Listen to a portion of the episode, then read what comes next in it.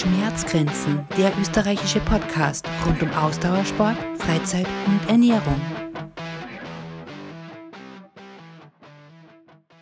Hallo und herzlich willkommen bei einer neuen Folge von Schmerzgrenzen. Es begrüßt euch der Markus. Bei meinem heutigen Gast dreht sich alles um Ernährung. Sie ist Ernährungswissenschaftlerin, Ernährungsberaterin und nebenbei studiert sie Psychologie. Ich würde sagen, sie ist ein Koryphäe auf dem Gebiet Ernährung.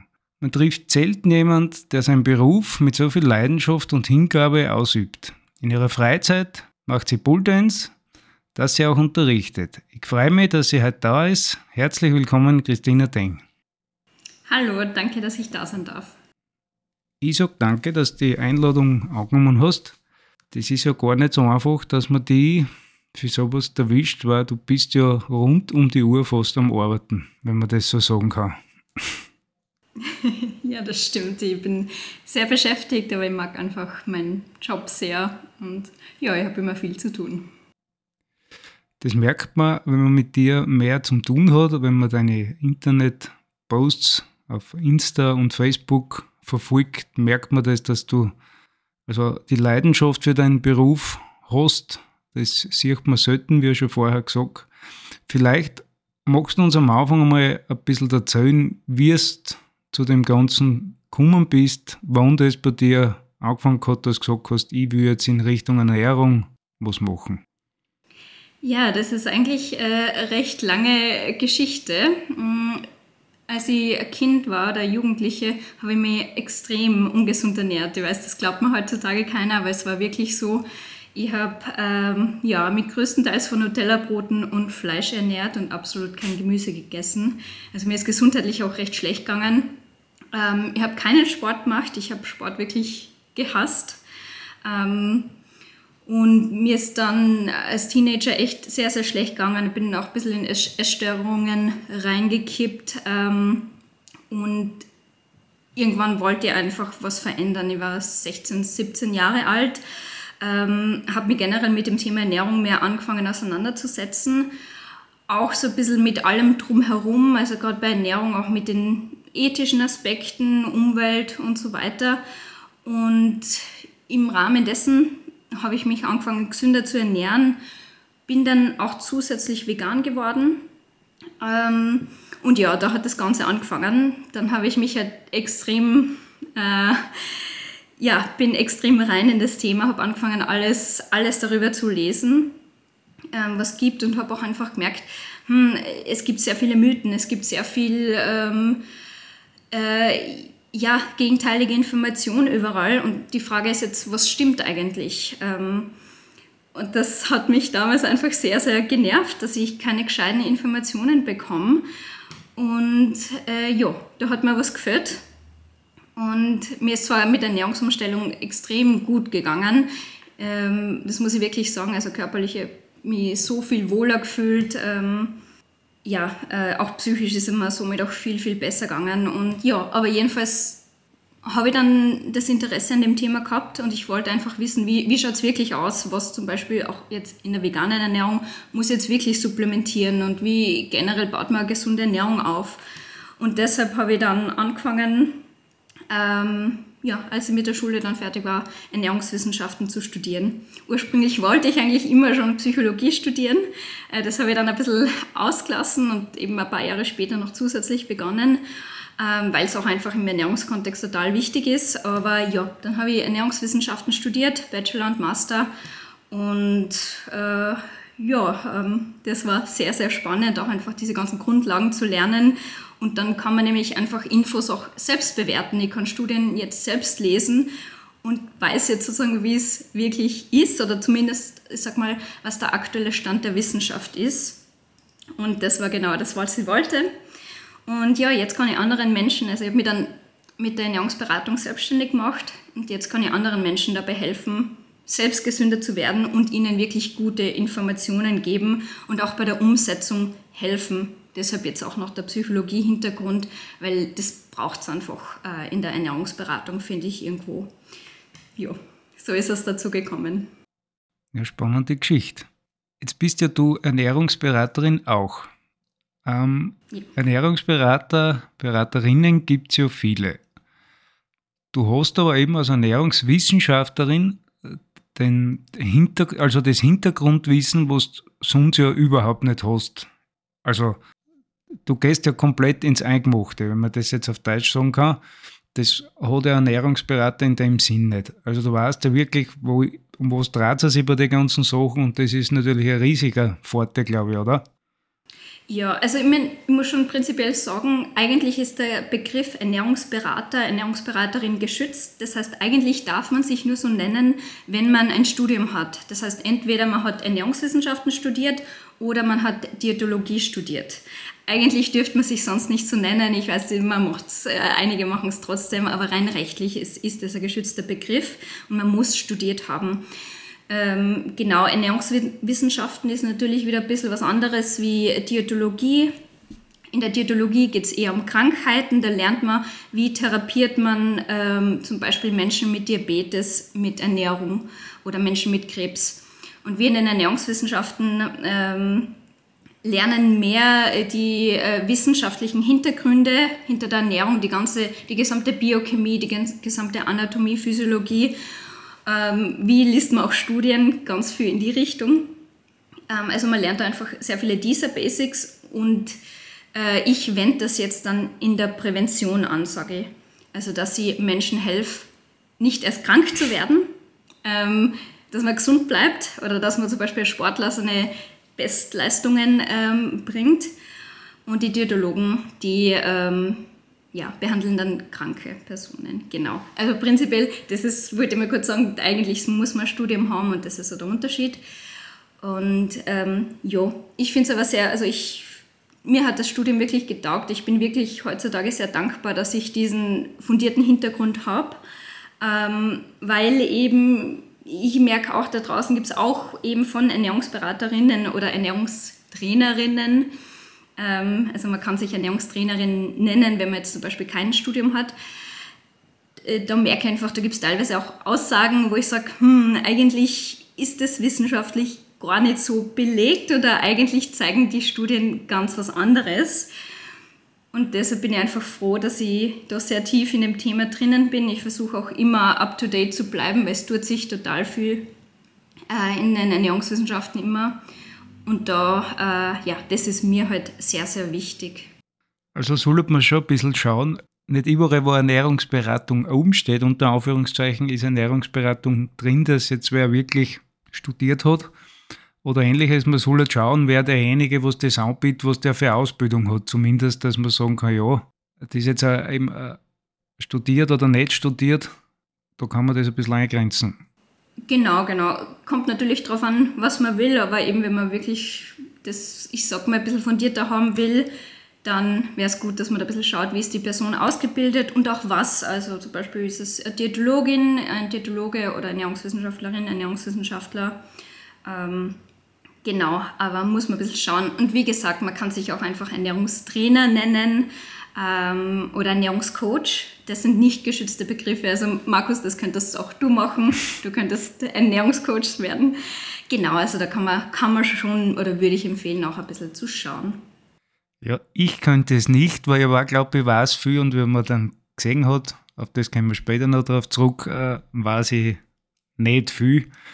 Ähm, ja, es ist einfach so ein großes Thema und wo so viele Sachen zusammenhängen, was man liest und wie du schon gesagt hast, der eine sagt das, der andere sagt das, dann gibt es Sachen, die stimmen nicht ganz.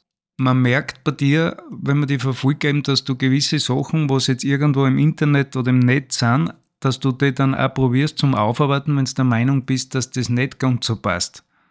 Und recherchierst das nach und das machen ja auch ganz wenige Leute und das gefällt mir zum Beispiel irrsinnig, weil da merkt man, äh, du, du würdest das jetzt nicht weitergeben, wenn du dir nicht sicher bist, dass das so ist, wie halt der Stand der Dinge momentan in der Wissenschaft ist. Ja, äh, also ich will natürlich auch sagen, ich, ich, bin auch nicht allwissend, also das ist mir immer ganz wichtig. Äh, ich mache natürlich auch Fehler, ähm, aber ich versuche immer das Beste. Also wenn ich, wenn ich irgendwas recherchiere, irgendein Thema, wo ich mich nicht auskenne oder wo irgendwer was wissen will oder eben ich sehe was im Internet und will wissen, wie ist das wirklich, dann recherchiere ich gescheit. Es kann dann recht lang dauern. ähm, und ist sehr umfangreich. Und äh, ja, und dann spreche ich ja gern drüber. Also ich, ich mag das wirklich gern, dass ich Mythen aufkläre, wo ich sage, hey, das, das ist einfach nicht so. Ähm, beziehungsweise der aktuelle Stand der Wissenschaft zeigt das einfach nicht so und da sollte man ein bisschen genauer hinschauen. Ja, ja da investiere ich immer recht viel Zeit und mache das aber auch gern. Ja, aber dann kann man sich sicher sein, dass die Informationen auch stimmen. Zumindest am Stand der momentanen Wissenschaft sind. Ja, genau. Du bietest ja mehrere Sachen an. Ähm, wie schaut das bei dir aus? Wenn man jetzt die kontaktiert, Ernährungsberatung zum Beispiel, du machst ja Intensivcoaching, bioelektrische Impedanzanalyse, vielleicht magst du uns da ein bisschen was sagen, wie läuft das bei dir an, was bietest du da an, dass man sich so ein wenig vorstellen kann, wie das rennt? Genau, ähm, es ist meist so, dass äh, ich mit den Leuten zuerst ein bisschen in Kontakt trete, entweder über ein kurzes Zoom-Gespräch oder wir schreiben äh, ein bisschen per E-Mail hin und her oder telefonieren kurz.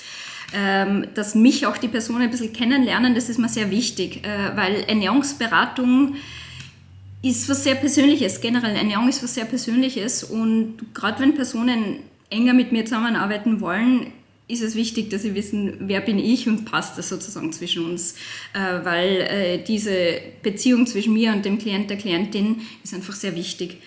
Genau. Ähm, und ich will Leute auch kennenlernen. Was ist das Problem ähm, oder was, was, ist das, was ist der Wunsch der Person? Was ist das Ziel? Kann ich dabei helfen? Es gibt auch Fälle, wo ich sage, da, das sind Sachen, da kenne ich mich nicht so gut aus und dann empfehle ich lieber eine Kollegin, eine, äh, einen Kollegen, eine Kollegin. Ähm, genau, also dass wir uns mal kennenlernen und dann schaut man, was passt denn da eigentlich. Und genau, dann habe ich verschiedene Angebote. Ich habe klassische Ernährungsberatungen. Das sind eben Einheiten, ja, klassisch, wo man drüber äh, spricht. Ich schaue mir mal zuerst ein Ernährungstagebuch an, dass ich auch sehe, was ist denn die Person? Ähm, wo könnte es da Probleme geben? Zum Beispiel sagen wir, die Person will im Sport bessere Leistungen erzielen. Dann schaue ich mir mal an, was passt in der Ernährung vielleicht nicht. Was passt da bei den Makronährstoffen, Kohlenhydrate, Eiweiß, Fette nicht ähm, bei den Mikronährstoffen, Mineralstoffe, Vitamine, gibt es da irgendwas, wo man sagt, okay, da muss die Person, das sehe ich schon anhand der Ernährung, da muss was verbessert werden. Das schauen wir schon vorweg an und dann bespricht man das in der Beratung. Genau. Ich habe auch äh, Coaching, das ist dann eine intensivere Begleitung, weil bei manchen Personen ist einfach so, dass das Wissen ist das eine, aber dann, dass sie ihnen dann das umzusetzen, ist das andere. Das tun sich verständlicherweise ähm, Personen auch oft schwer. Ähm, und dann begleite ich die äh, ein bisschen intensiver ähm, und bin einfach mehr in Kontakt mit denen. Genau.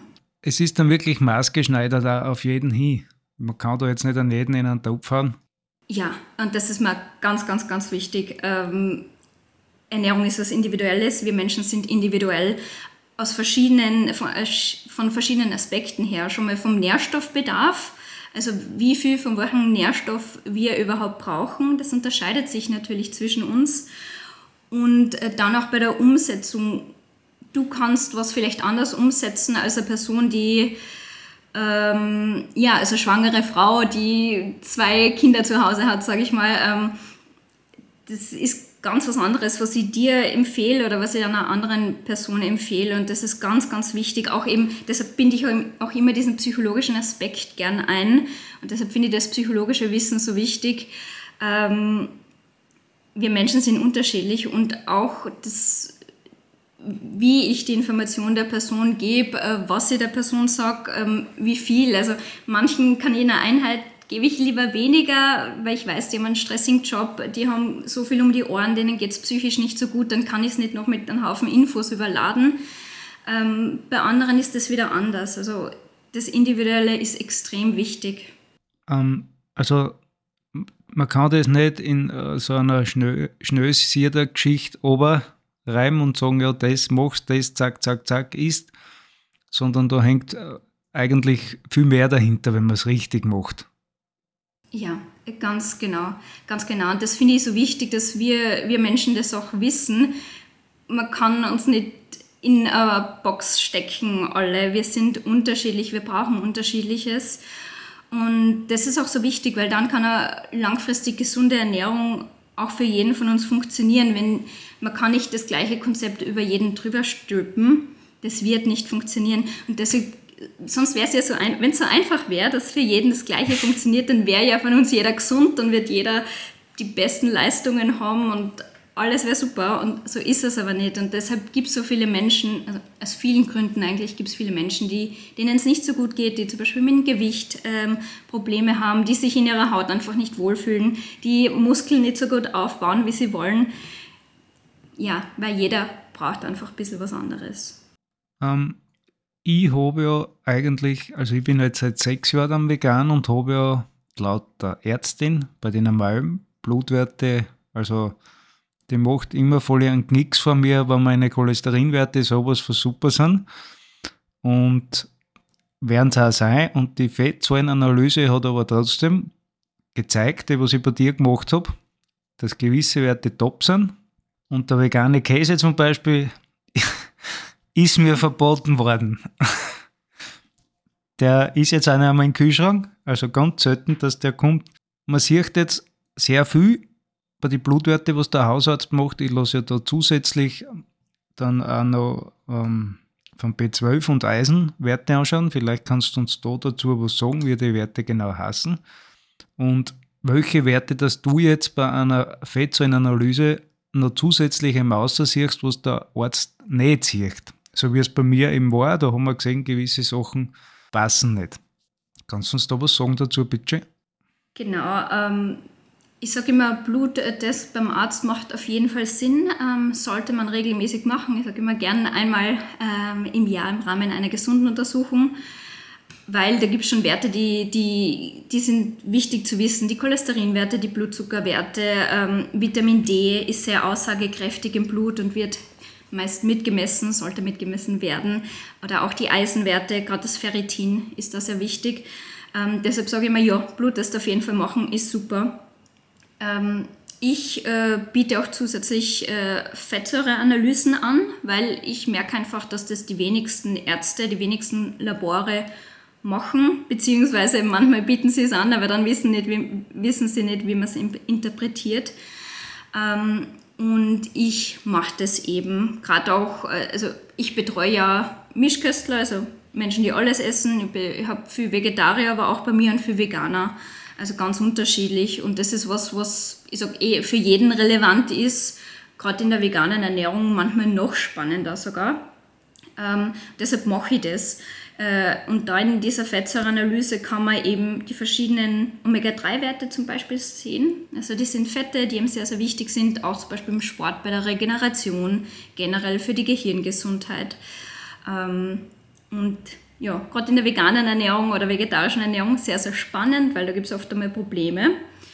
Oder auch die Omega-6-Werte, ähm, die werden heutzutage gerade im veganen Bereich auch sehr, sehr viel diskutiert. Und da sage ich auch immer, das ist am besten, wenn man es sich anschauen lässt, weil es sehr unterschiedlich ist. Ähm, genau. Und es werden auch viele weitere Fette gemessen, genau die gesättigten Fette, ähm, die sehr, sehr viel im veganen Käse enthalten sind, aber auch zum Beispiel in der Butter oder in äh, Milchprodukten generell. Ähm, oder auch die Transfettsäuren, das sind Fette, die sehr ungesund sind ähm, fürs äh, Herz und fürs Gehirn. Ja, das misst man da alles. Ähm, und ich sage immer, dass es bei unterschiedlichen Personen gibt es da unterschiedlich spannende Werte. Zum Beispiel bei dir, du bist vegan, da hat mich persönlich das Omega-3 und das Omega-6 sehr interessiert. Äh, bei Nicht-Veganern interessiert mich, interessieren mich sehr oft die Transfettsäuren beziehungsweise auch die gesättigten Fettsäuren mehr. Das ist immer ein bisschen unterschiedlich. Wobei man sagen muss, äh, Omega-3 supplementiere ich seit ja, fünf Jahren, also fast von Anfang an weg und nimm so, wie es der Hersteller draufschreibt. Und wir haben bei mir gesehen, der Wert passt nicht. Also man kann jetzt auch nicht nach dem gehen, dass Hersteller oder gewisse Leute eine Produktempfehlung ausgegeben. Auf der Verpackung steht oben so und so viel nimmst davon und das passt es. Da, das hat man bei mir gesehen, das haut nicht hin. Da war die Analyse schon mal vervorteilt, sonst darfst du das gar nicht wissen und dann ist das für die Kotz eigentlich, was du machst. Ja, ich meine, gut, in dem Fall sage ich für die Katze was nicht. Äh, besser, besser, du hast ein bisschen was supplementiert als gar nicht.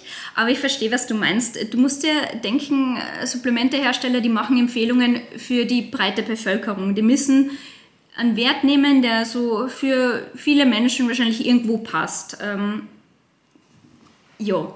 Aber wir sind natürlich individuell. Äh, das sehe ich immer wieder, gerade bei diesen Fettsäureanalysen. Das ist sehr, sehr spannend.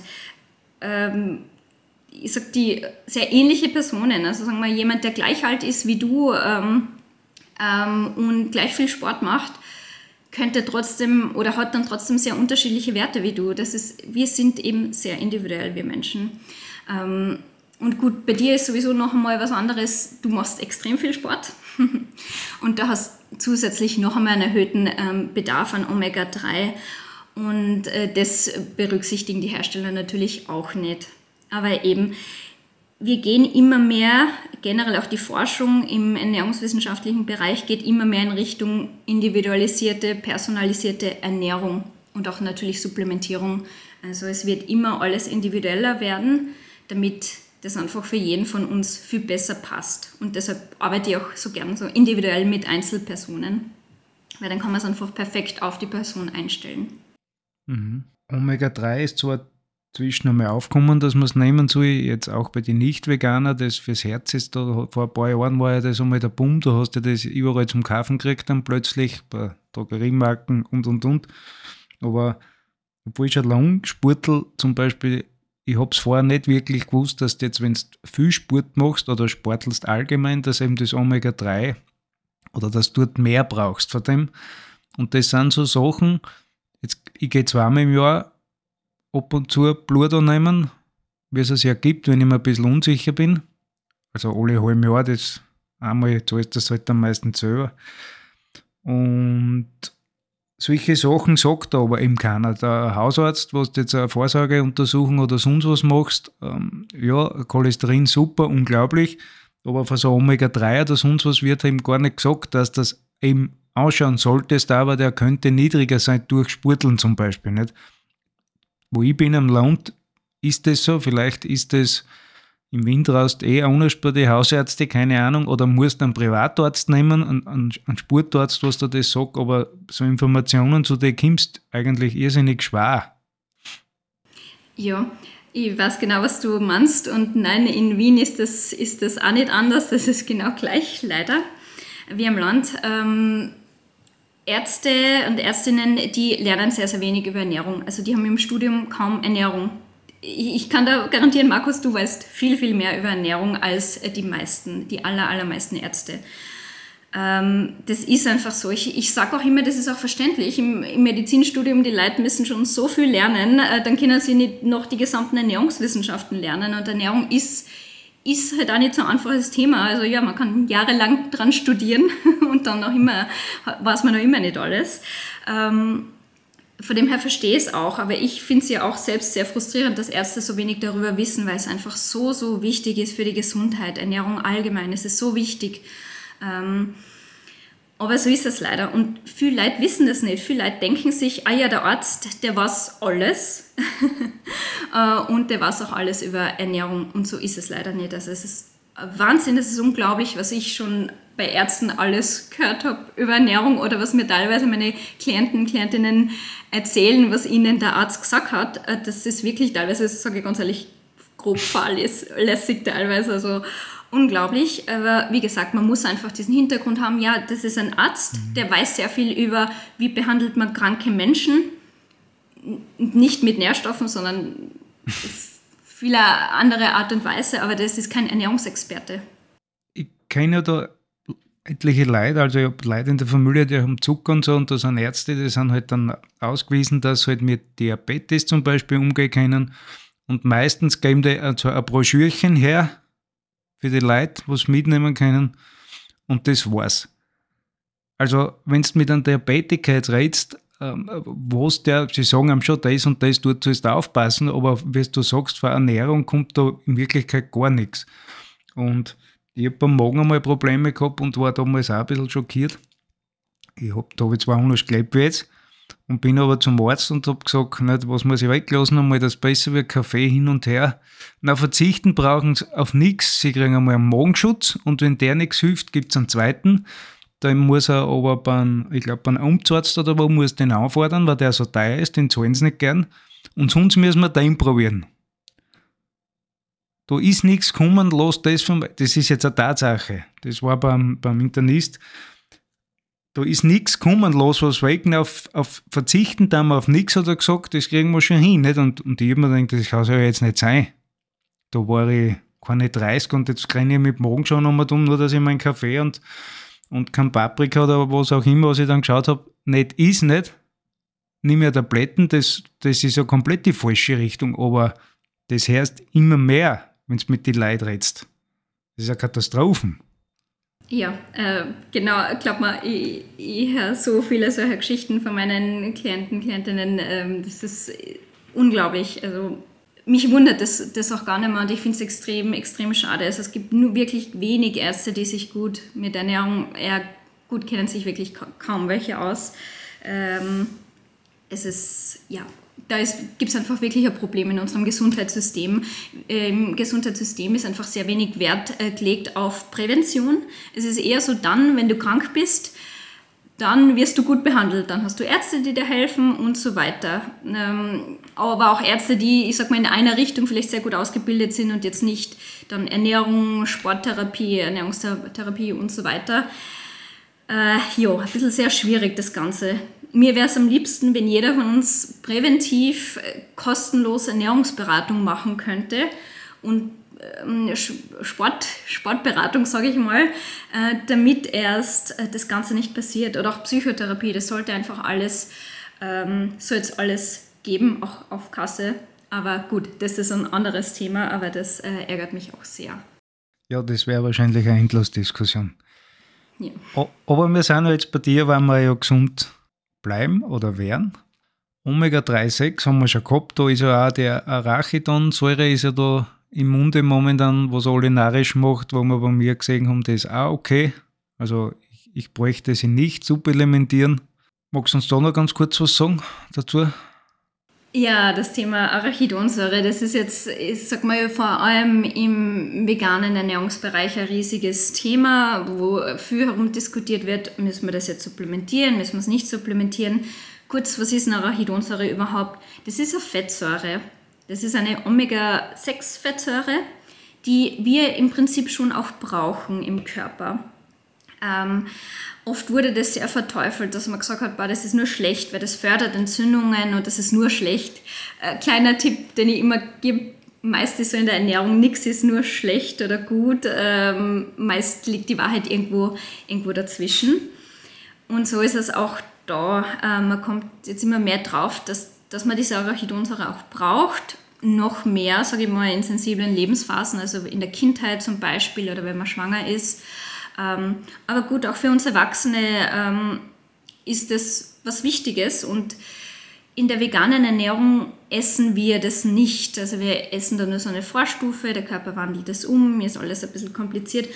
Aber ja, Veganer essen es nicht. Ähm, wenn man Eier isst, wenn man ähm, Milchprodukte, Fleisch isst, dann isst man das schon.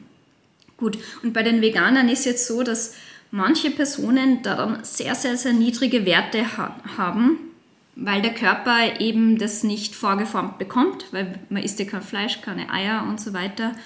Ähm, und ähm, ja, weil der Körper das bei manchen Personen auch nicht gut von dieser Vorgängerstufe umwandelt.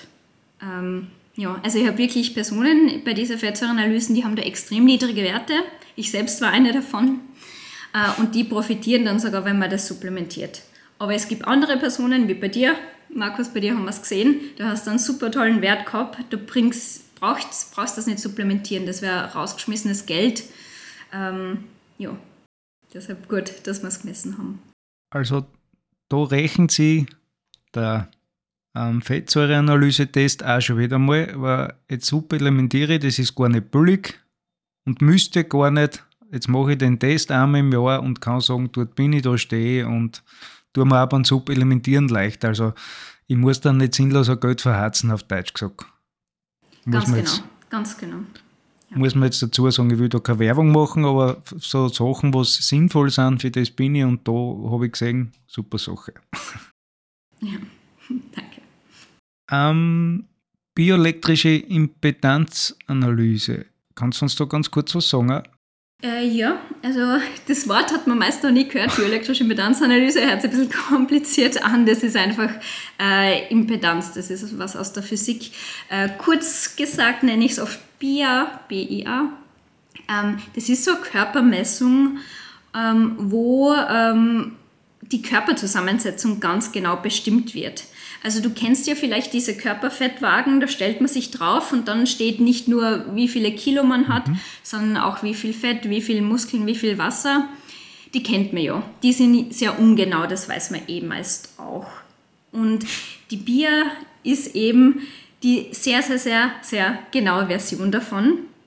Ähm, das ist eben so ein Gerät, ähm, da legt man sich dann hin, da bekommt man Elektroden ähm, auf dem Körper aufklebt und dann äh, misst das Gerät mittels Wechselstrom ähm, die Körperzusammensetzung. Das ist ganz spannend und da sieht man dann halt ganz genau, wie viel Fett hat man, ähm, auch wie ist das verteilt, wie viel Muskeln hat man, auch wie sind die verteilt ähm, und Körperwasser. Ähm, da gibt es auch verschiedene Arten in den Zellen außerhalb. Das ist gesundheitlich dann wieder ein bisschen unterschiedlich sozusagen, was, welche Funktionen das hat.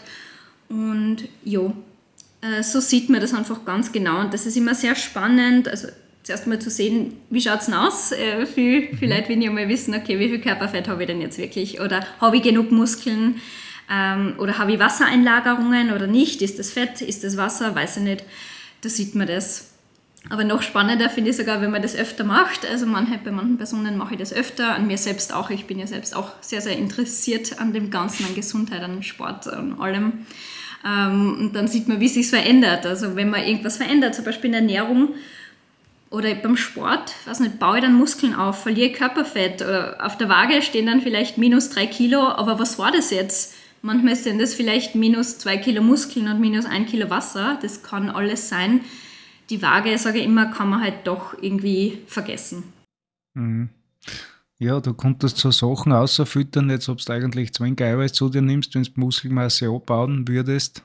Ganz ist genau. Das, ist das sicher ein cooles Tool. Ja, genau, das ist total spannend, nämlich, weil ich habe echt schon Leute gehabt, die haben wirklich zu wenig Eiweiß gegessen und wir haben, also ich habe mit ihnen dann die Ernährung umgestellt, sie haben beim Sport nichts geändert, sie haben nur mehr Eiweiß gegessen und dann haben sie zwei Kilo Muskeln aufgebaut in drei Monaten. Also das ist wirklich spannend, was die Ernährung da machen kann. Ähm, oder andere Personen, die wollten eigentlich ein bisschen Gewicht verlieren, die wollten abnehmen. Ähm, auf der Waage stand genau das gleiche Gewicht wie vorher, aber sie haben, äh, was war das mal, eine Person, die hat dann wirklich zwei Kilo Fett abgenommen, aber dann Muskeln und somit auch intrazelluläres Wasser heißt das, also Wasser in den Zellen, was was Gutes ist, aufgebaut. Deshalb sage ich mal eben, man kann der Waage nicht trauen. Und das ist, äh, ja, ist eben sehr spannend, wenn man halt über die Ernährung auch Rückschlüsse machen kann. Mhm. Ich habe also eine Wunderwaage, also eine herkömmliche und die spielt mit Wählern alles ein auf die Spurt-App, das ist super. Nur, ja, wenn du siehst, dass sich deine Knochen verändern innerhalb von einer Woche, das ist schon mal ein Blödsinn. Nicht? Ähm, sonst sind die recht praktisch, aber, aber Fettgehalt oder Wasser, da kannst du jetzt, ja, wenn das dann um 10% runtergeht beim Fett, dann glaube ich schon, dass sie was tut, aber es ist nicht wirklich aussagekräftig, nicht? Ja, es ist, ähm, man sieht eine prinzipielle Richtung, aber es ist halt echt nicht sehr genau. Ja, und die Knochen werden sich nicht verändern, also. Nicht so schnell, na. ähm, wie schaut, da gibt es ja den Ernährungsteller, glaube ich, heißt der, oder? Ja, genau. Wie schaut grundsätzlich jetzt einmal, abgesehen ob man sportelt oder nicht, eine sinnvolle Ernährung aus? Was soll er da am Radar stehen? Also bei einer sinnvollen Ernährung, ähm, was einmal die Basis ist, ist immer Gemüse, Obst und auch vor allem Vollkorngetreide und Kartoffeln, also Vollkorngetreide und Erdäpfel, die fallen sozusagen in die gleiche Kategorie. Manche nennen es auch Kohlenhydrate, einfach gesagt. Das ist einmal wichtig für uns alle. Äh, und die meisten von uns essen vor allem beim Gemüse und Obst zu wenig. Ähm, dann ähm, haben wir auch äh, Proteinquellen. Und da kommt es auch ein bisschen drauf an, Markus, du bist ja vegan, bei dir sind die Proteinquellen meist äh, Hülsenfrüchte. Also das ist sowas wie Linsen, Bohnen und alles, was daraus gemacht wird, so wie das Tofu. Ähm, wenn man alles isst, dann zählen da auch die Eier, Milchprodukte und das Fleisch mit rein.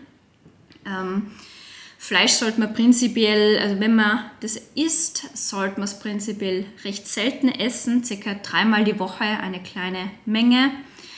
Ähm, die meisten von uns essen da zu viel. Ähm, ja.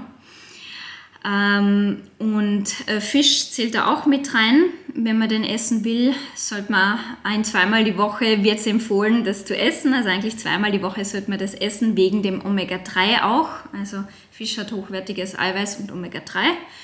Genau. Und wenn man es eben nicht isst, dann muss man das halt, muss man sich halt fragen, äh, wie zum Beispiel in der veganen oder vegetarischen Ernährung, was ist ich stattdessen? Eben, dann nehme ich ein Omega-3-Supplement und schaue, dass ich mehr Eiweiß aus dem Tofu oder aus den Linsen bekommen. Genau, also da haben wir unsere Proteinquellen. Ähm, die brauchen wir täglich. Ähm, da ist auch Vielfalt wichtig, immer mal unterschiedliche. Und ähm, was haben wir jetzt vergessen? Fette haben wir auch noch, gesunde Fette. Ähm, das sind zum Beispiel Öle, hochwertige Öle wie das Olivenöl äh, oder auch Nüsse, Walnüsse, Haselnüsse, Mandeln, was auch immer ähm, Samen, sowas wie ähm, Kürbiskerne, ähm, ähm, Sesam, Sonnenblumenkerne und auch Samen wie ähm, ja, die Chiasamen oder die Hanfsamen, Leinsamen. Erdnuss, glaube ich, ist ja auch nicht so schlecht, oder? Genau, Erdnuss zählen wir zumindest ernährungstechnisch, botanisch ist es was anderes, aber ernährungstechnisch zählen wir es zu den Nüsse. Genau, das fällt da in die Kategorie rein. Generell alles an Nüssen, ob Erdnüsse, wirklich, da kannst Du kannst aussuchen, was dir schmeckt. Äh, am besten immer, wir sagen immer, den Regenbogen essen, also quer durch die Bank alles an die verschiedenen Nüsse essen. Nicht, nicht nur jeden Tag Erdnüsse, am besten äh, du wechselst ein bisschen durch. Aber genau, natürlich sind die auch sehr gesund, die haben sehr gesunde Fette vor allem. Ja, ich habe da nämlich jetzt zum Kochen ein Erdnussöl, was ich bei etlichen Rezepte schon gesehen habe und das geht gar nicht schlecht mit denen. Ja, Erdnussöl schmeckt sehr, sehr gut. Ich verwende es auch sehr gern zum Kochen. Genau, das ist aber dann wieder ganz was anderes äh, wie, wie die Erd Erdnüsse. Also das hat halt sehr viel, äh, das ist halt reines Fett sozusagen. Ähm, hat jetzt nicht wie die Erdnuss selbst äh, Eiweiß. Also zum Beispiel Erdnuss hat halt nochmal viel mehr anderes dabei. Die mhm. hat zum Beispiel eben Eiweiß dabei. Äh, das hat das Öl nicht. Aber das Öl äh, kannst du natürlich auch sehr gern immer wieder mal zum Kochen verwenden. Ich sage trotzdem auch Olivenöl, weil das hat so eine bestimmte Fettsäure, die sehr, sehr gesund für uns ist. Die haben wir bei dir eh im Blut gemessen, weil die hat bei dir, glaube ich, eh ganz, ganz, ganz gut passt. Deshalb kannst du gern beides, beides ein bisschen abwechseln. Aber gern das Olivenöl empfehle ich auch immer. Ist Vollkorn gleich Vollkorn oder gibt es da Unterschiede? Ja, ich meine, prinzipiell ist schon mal, wenn man Vollkorn isst, bin ich ja schon mal sehr, sehr glücklich, ähm, weil die meisten von uns, ähm, die essen lieber das, das Weißbrot oder gut, muss jetzt nicht einmal Weißbrot sein, was wirklich weiß ausschaut, einfach normale, so Klassiker, normales Brot, wie man es halt kennt, ist meist nicht Vollkorn. Das ist aus raffinierten Weizen oder raffinierten Dinkel gemacht worden. Oder auch bei den Nudeln essen die meisten von uns weiße Nudeln oder beim Reis der weiße Reis. Das ist alles nicht Vollkorn. Und dann bin ich schon mal sehr, sehr glücklich, wenn wir Vollkorn essen. Wenn wir das Vollkornbrot essen, die Vollkornnudeln. Oder ähm, ja, Getreidesorten wie Quinoa oder Buchweizen. Ähm, weil die einfach viel hochwertiger sind. Die haben mehr Ballaststoffe, die haben mehr Mineralstoffe. Ähm, ja, und jetzt hast du aber eine sehr spezifische Frage gestellt. Natürlich kann man innerhalb vom Volkern auch nochmal, wenn wir sehr detailliert sind, differenzieren. Mit den meisten Leuten mache ich das in die Beratungen gar nicht, weil da bin ich einfach wirklich mal froh, wenn man sagt, okay, ich schaffe es ein bisschen mehr Volkern zu integrieren, da müssen wir nicht ins Detail gehen. Wenn wir perfektionistisch sind, gibt es da auch nochmal Unterschiede. Ähm, da ist jetzt, ich sag mal, unverarbeitetes besser als verarbeitetes. Also du kannst dir vorstellen, wenn ich jetzt das Weizenkorn habe, also das kann man sich kaufen, ähm, Weizen oder Dinkel ähm, oder auch Quinoa, Buchweizen, ähm, ähm, Einkorn, so Sachen. Wenn ich das ganze Korn habe, das ist noch einmal ein bisschen besser für den Körper, als wenn da was draus gemacht wurde. Also wenn das zum Beispiel verarbeitet wurde zu einer Vollkornnudel. Mhm. Ja. Das sind aber eher Details, also sozusagen, das wird nicht für jeden relevant sein im ersten Schritt. Na, ich habe die Details jetzt alle in meinem Kastel drinstehen, seit ich das gemacht habe bei dir. Darum die Frage. Äh, wenn du jetzt ein Brot machst, was ich auch angefangen habe, wenn du das jetzt mit Dinkelmehl machst, da machst du ja zum Beispiel nicht aus, das Mehl ist ja immer verarbeitet, oder? Ja, genau. Aber deshalb sage ich, in so, äh, in so einem Fall ähm, schau, dass du Dinkel-Vollkornmehl verwendest, weil das ist die Vollkornversion davon. Okay. Und damit hast du schon sehr, sehr viel gut gemacht. Weil du kannst jetzt deine Aufstriche selber gemacht und nicht einfach auf ein Kernel schmieren. Nicht? das geht am Brot leichter. Ja, und das ist auch total, total okay. Das ist auch, auch was, was ich sagen will, in der Ernährung so ein Grundsatz, den ich sehr oft sage, also eine Aussage, die ich wirklich ständig triff, ist, es kommt drauf an. Ähm, also ich will nicht sagen, dass sozusagen Brot irgendwie schlecht ist in irgendeiner Art und Weise und ich will auch nicht sagen, dass nicht Vollkorn immer schlecht ist. Zum Beispiel, ähm, wenn man jetzt Hochleistungssport macht, also sagen wir, man rennt einen Marathon, äh, dann wird man davor beim Frühstück kein Vollkornbrot essen wollen. Und nicht einen Haufen, was nicht, Linsen dazu oder, da, weißt, das ist wieder ganz was anderes. Und du siehst, da sieht man wieder, wie individuell die Ernährung ist. Ähm, vor einem Marathon mache ich mit den Leuten gerne sowas, äh, so das sogenannte Carboloading, wo man einen Haufen Kohlenhydrate isst. Und wenn du so viel isst, so viel Kohlenhydrate vor allem, dann müssen die schnell verdaulich sein, weil sonst, ähm, ja, ähm, ist das für den Magen ungut. Gerade wenn du wirklich, sagen wir jetzt vielleicht auch mehr als ein Marathon, wenn, ich habe Personen, die machen Ironman, da, kann, da musst du die Tage davor einen Haufen Kohlenhydrate reinbekommen, sage ich mal. Und das schaffst du nicht, wenn du jetzt nur Vollkorn isst. Das sind wirklich die Phasen, wo ich den Leuten raffinierte Kohlenhydrate gebe, wo ich sage, da kann man zum Frühstück Semmel mit Marmelade essen oder einen Apfelsaft trinken, was ich sonst halt nicht empfehlen würde. Oder einen Haufen Bananen essen. Also spricht sowieso nichts gegen Bananen, sind super gesund, mhm. aber da kann ich, sage ich auch mal, kannst mal drei Bananen essen. Also du siehst, es, es, sozusagen, es kommt immer drauf an, auf die Situation und auf die Person. Also ist Vollkorn ist etwas schwerer zum Verdauen, jetzt ganz einfach gesagt, und hält aber auch länger an. Genau, also es hält viel länger satt ähm, deshalb auch zum Beispiel für die Leute, die sagen, ich will das Körperfett ein bisschen reduzieren, ähm, dann lieber Vollkorn essen, weil du wirst länger satt sein. Du wirst wirklich einen Unterschied merken, weil das hat einfach mehr Ballaststoffe und Ballaststoffe halten satt. Und es hat auch mehr Mineralstoffe, zum Beispiel Eisen und Zink.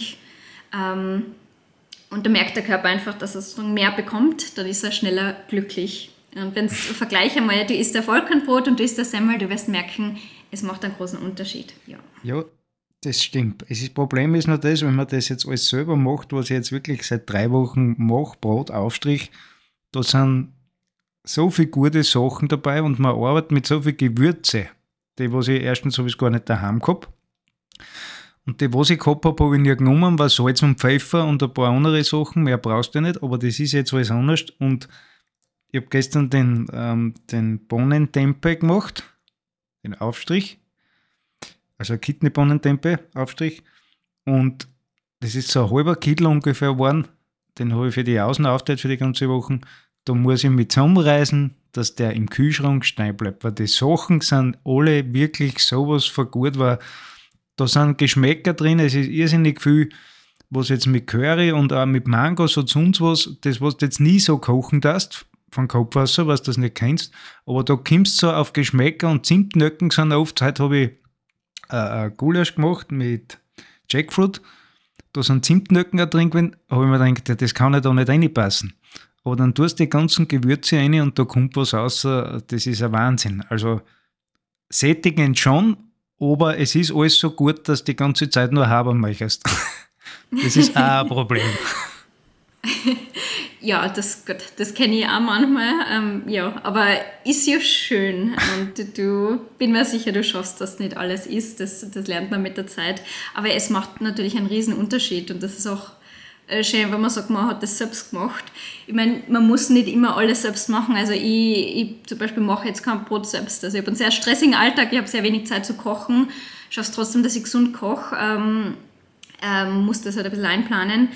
Ähm, aber das muss jetzt auch nicht immer extrem kompliziert sein. Also natürlich, manche machen es auch gern. Ähm, aber ja, ich sage immer, Ernährung, die eigene Ernährung sollte halt auch irgendwo eine Priorität sein, weil es geht um Ansatz, es geht um die Gesundheit. Man isst, die, die, die meisten von uns essen dreimal am Tag, es ist einfach so wichtig. Deshalb darf das irgendwo eine Priorität haben, denke ich mal.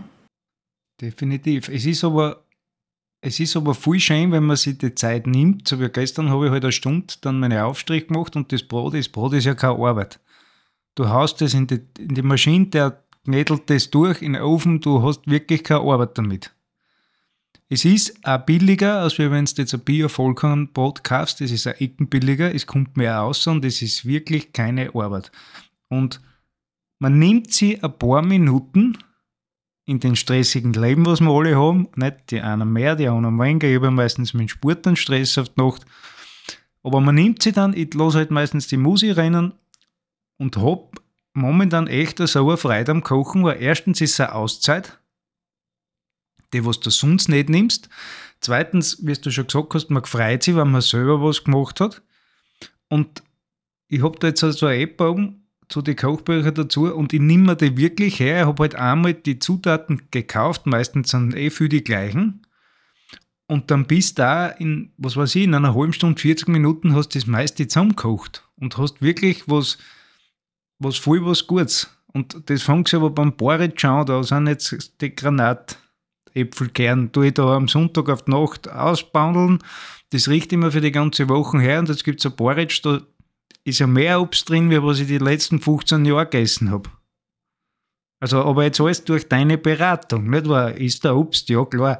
Apfel und Banane. und, dann, und dann waren wir es. Ne?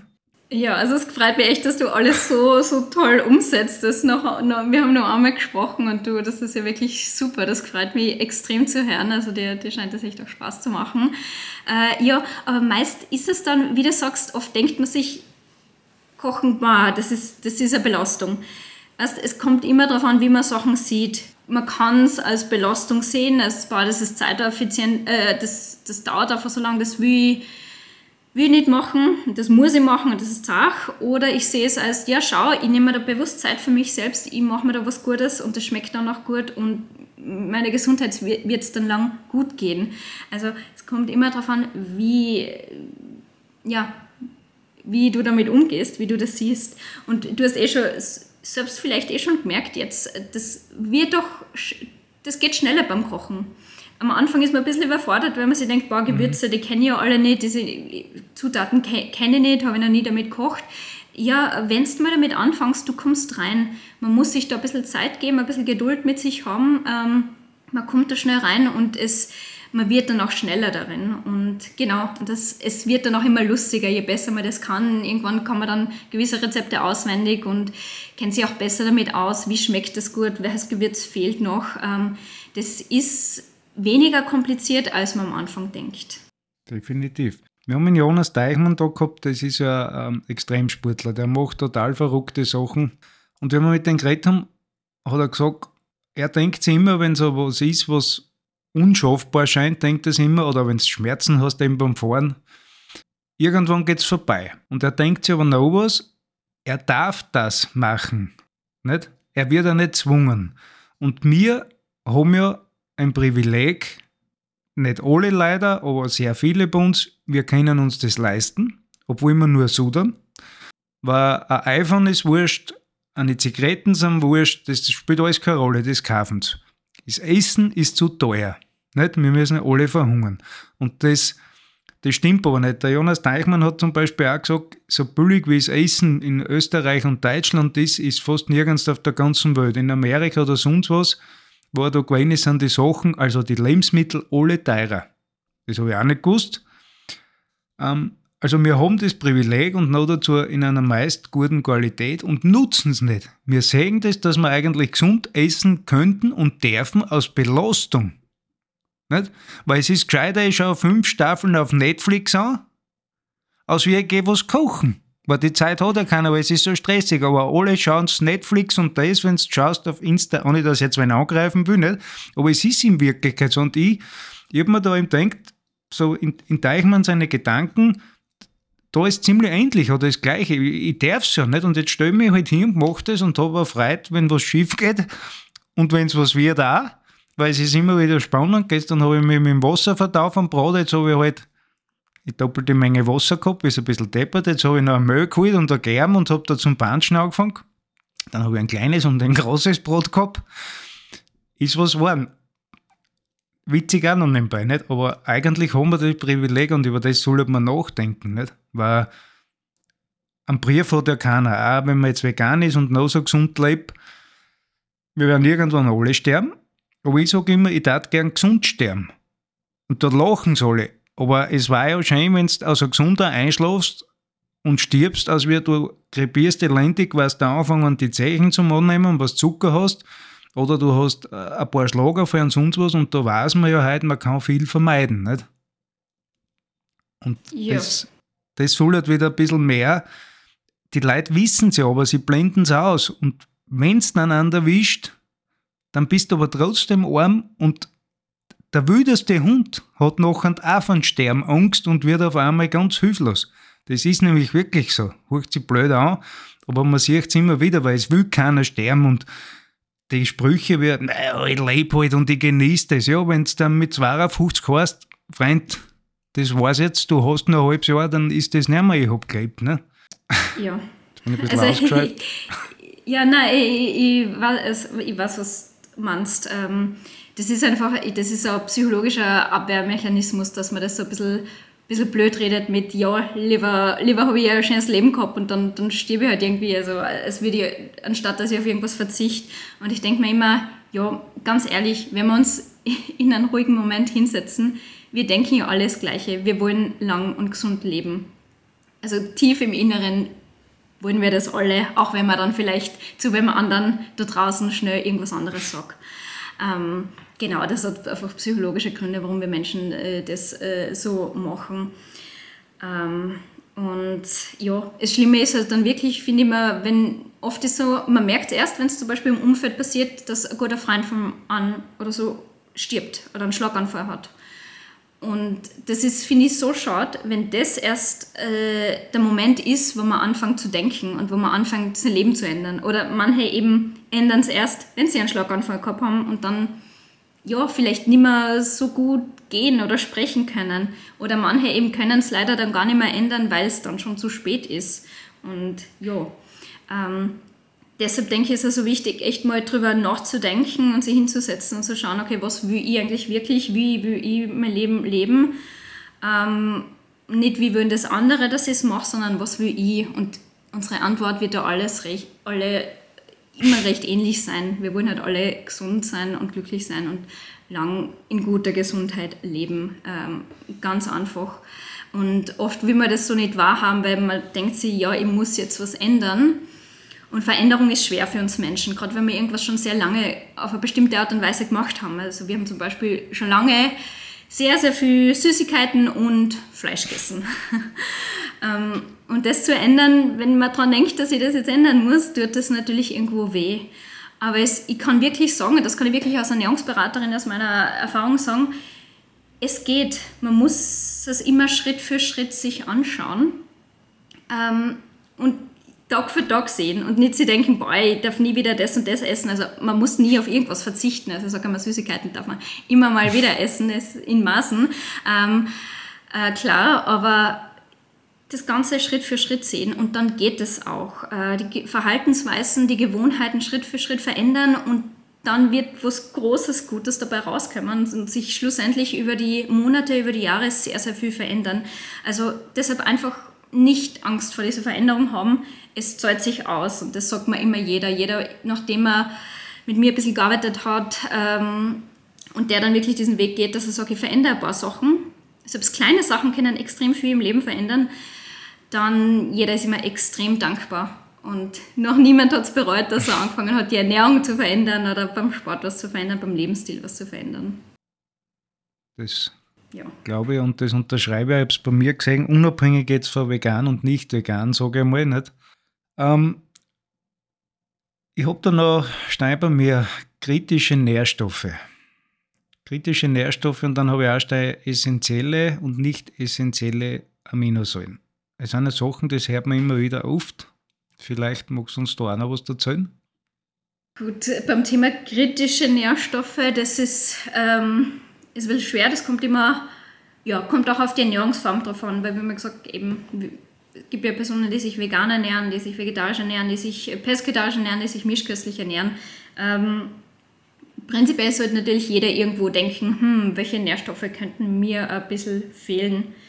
Ähm, bei der mischköstlichen Ernährung, gut, das ist jetzt schwer pauschal zu sagen, weil ich, ich kenne die Leute nicht und ich treffe immer sehr, sehr ungern ganz pauschale Aussagen, weil ich habe ja gesagt, jeder ist immer ein bisschen unterschiedlich, aber ich kann einmal sagen, was prinzipiell bei vielen, was ich immer wieder sehe, also in der mischköstlichen Ernährung, viele Leute haben, gut, zu wenig Vitamin D ist ein Klassiker. Oder auch, weil die Leute wenig Fisch essen und wenig qualitativ hochwertigen Fisch, Omega-3 ist auch so ein Klassiker. Ähm, das sieht man in der Mischkost oft. Ähm, das sind doch kritische Nährstoffe. Ähm, also kritische Nährstoffe heißt einfach, wo könnte es ein bisschen knapp werden bei welchen Nährstoffen. Und in der Mischkost sind es nicht so viel. Ähm, ich sage immer, in der Mischkost ist eher so, man hat meist genug von allem, außer ein paar Ausnahmen. Wir haben schon gesagt, Vitamin D zum Beispiel. Aber man hat in der Mischkost oft zu viel von etwas. Also klassisch zu viel Fett.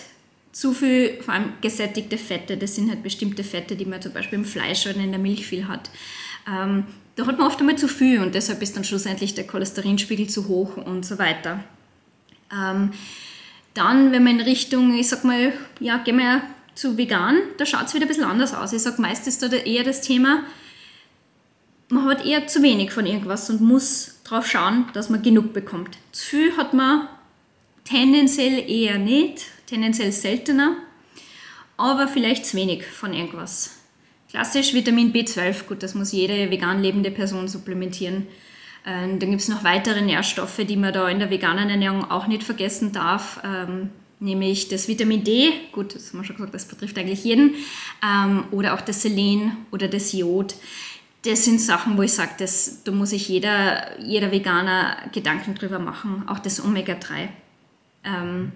Ja, es gibt dann noch weitere, was ein bisschen individuell unterschiedlich ist. Das könnte jetzt eine lange Liste werden, kommt ein bisschen auf die Person drauf an.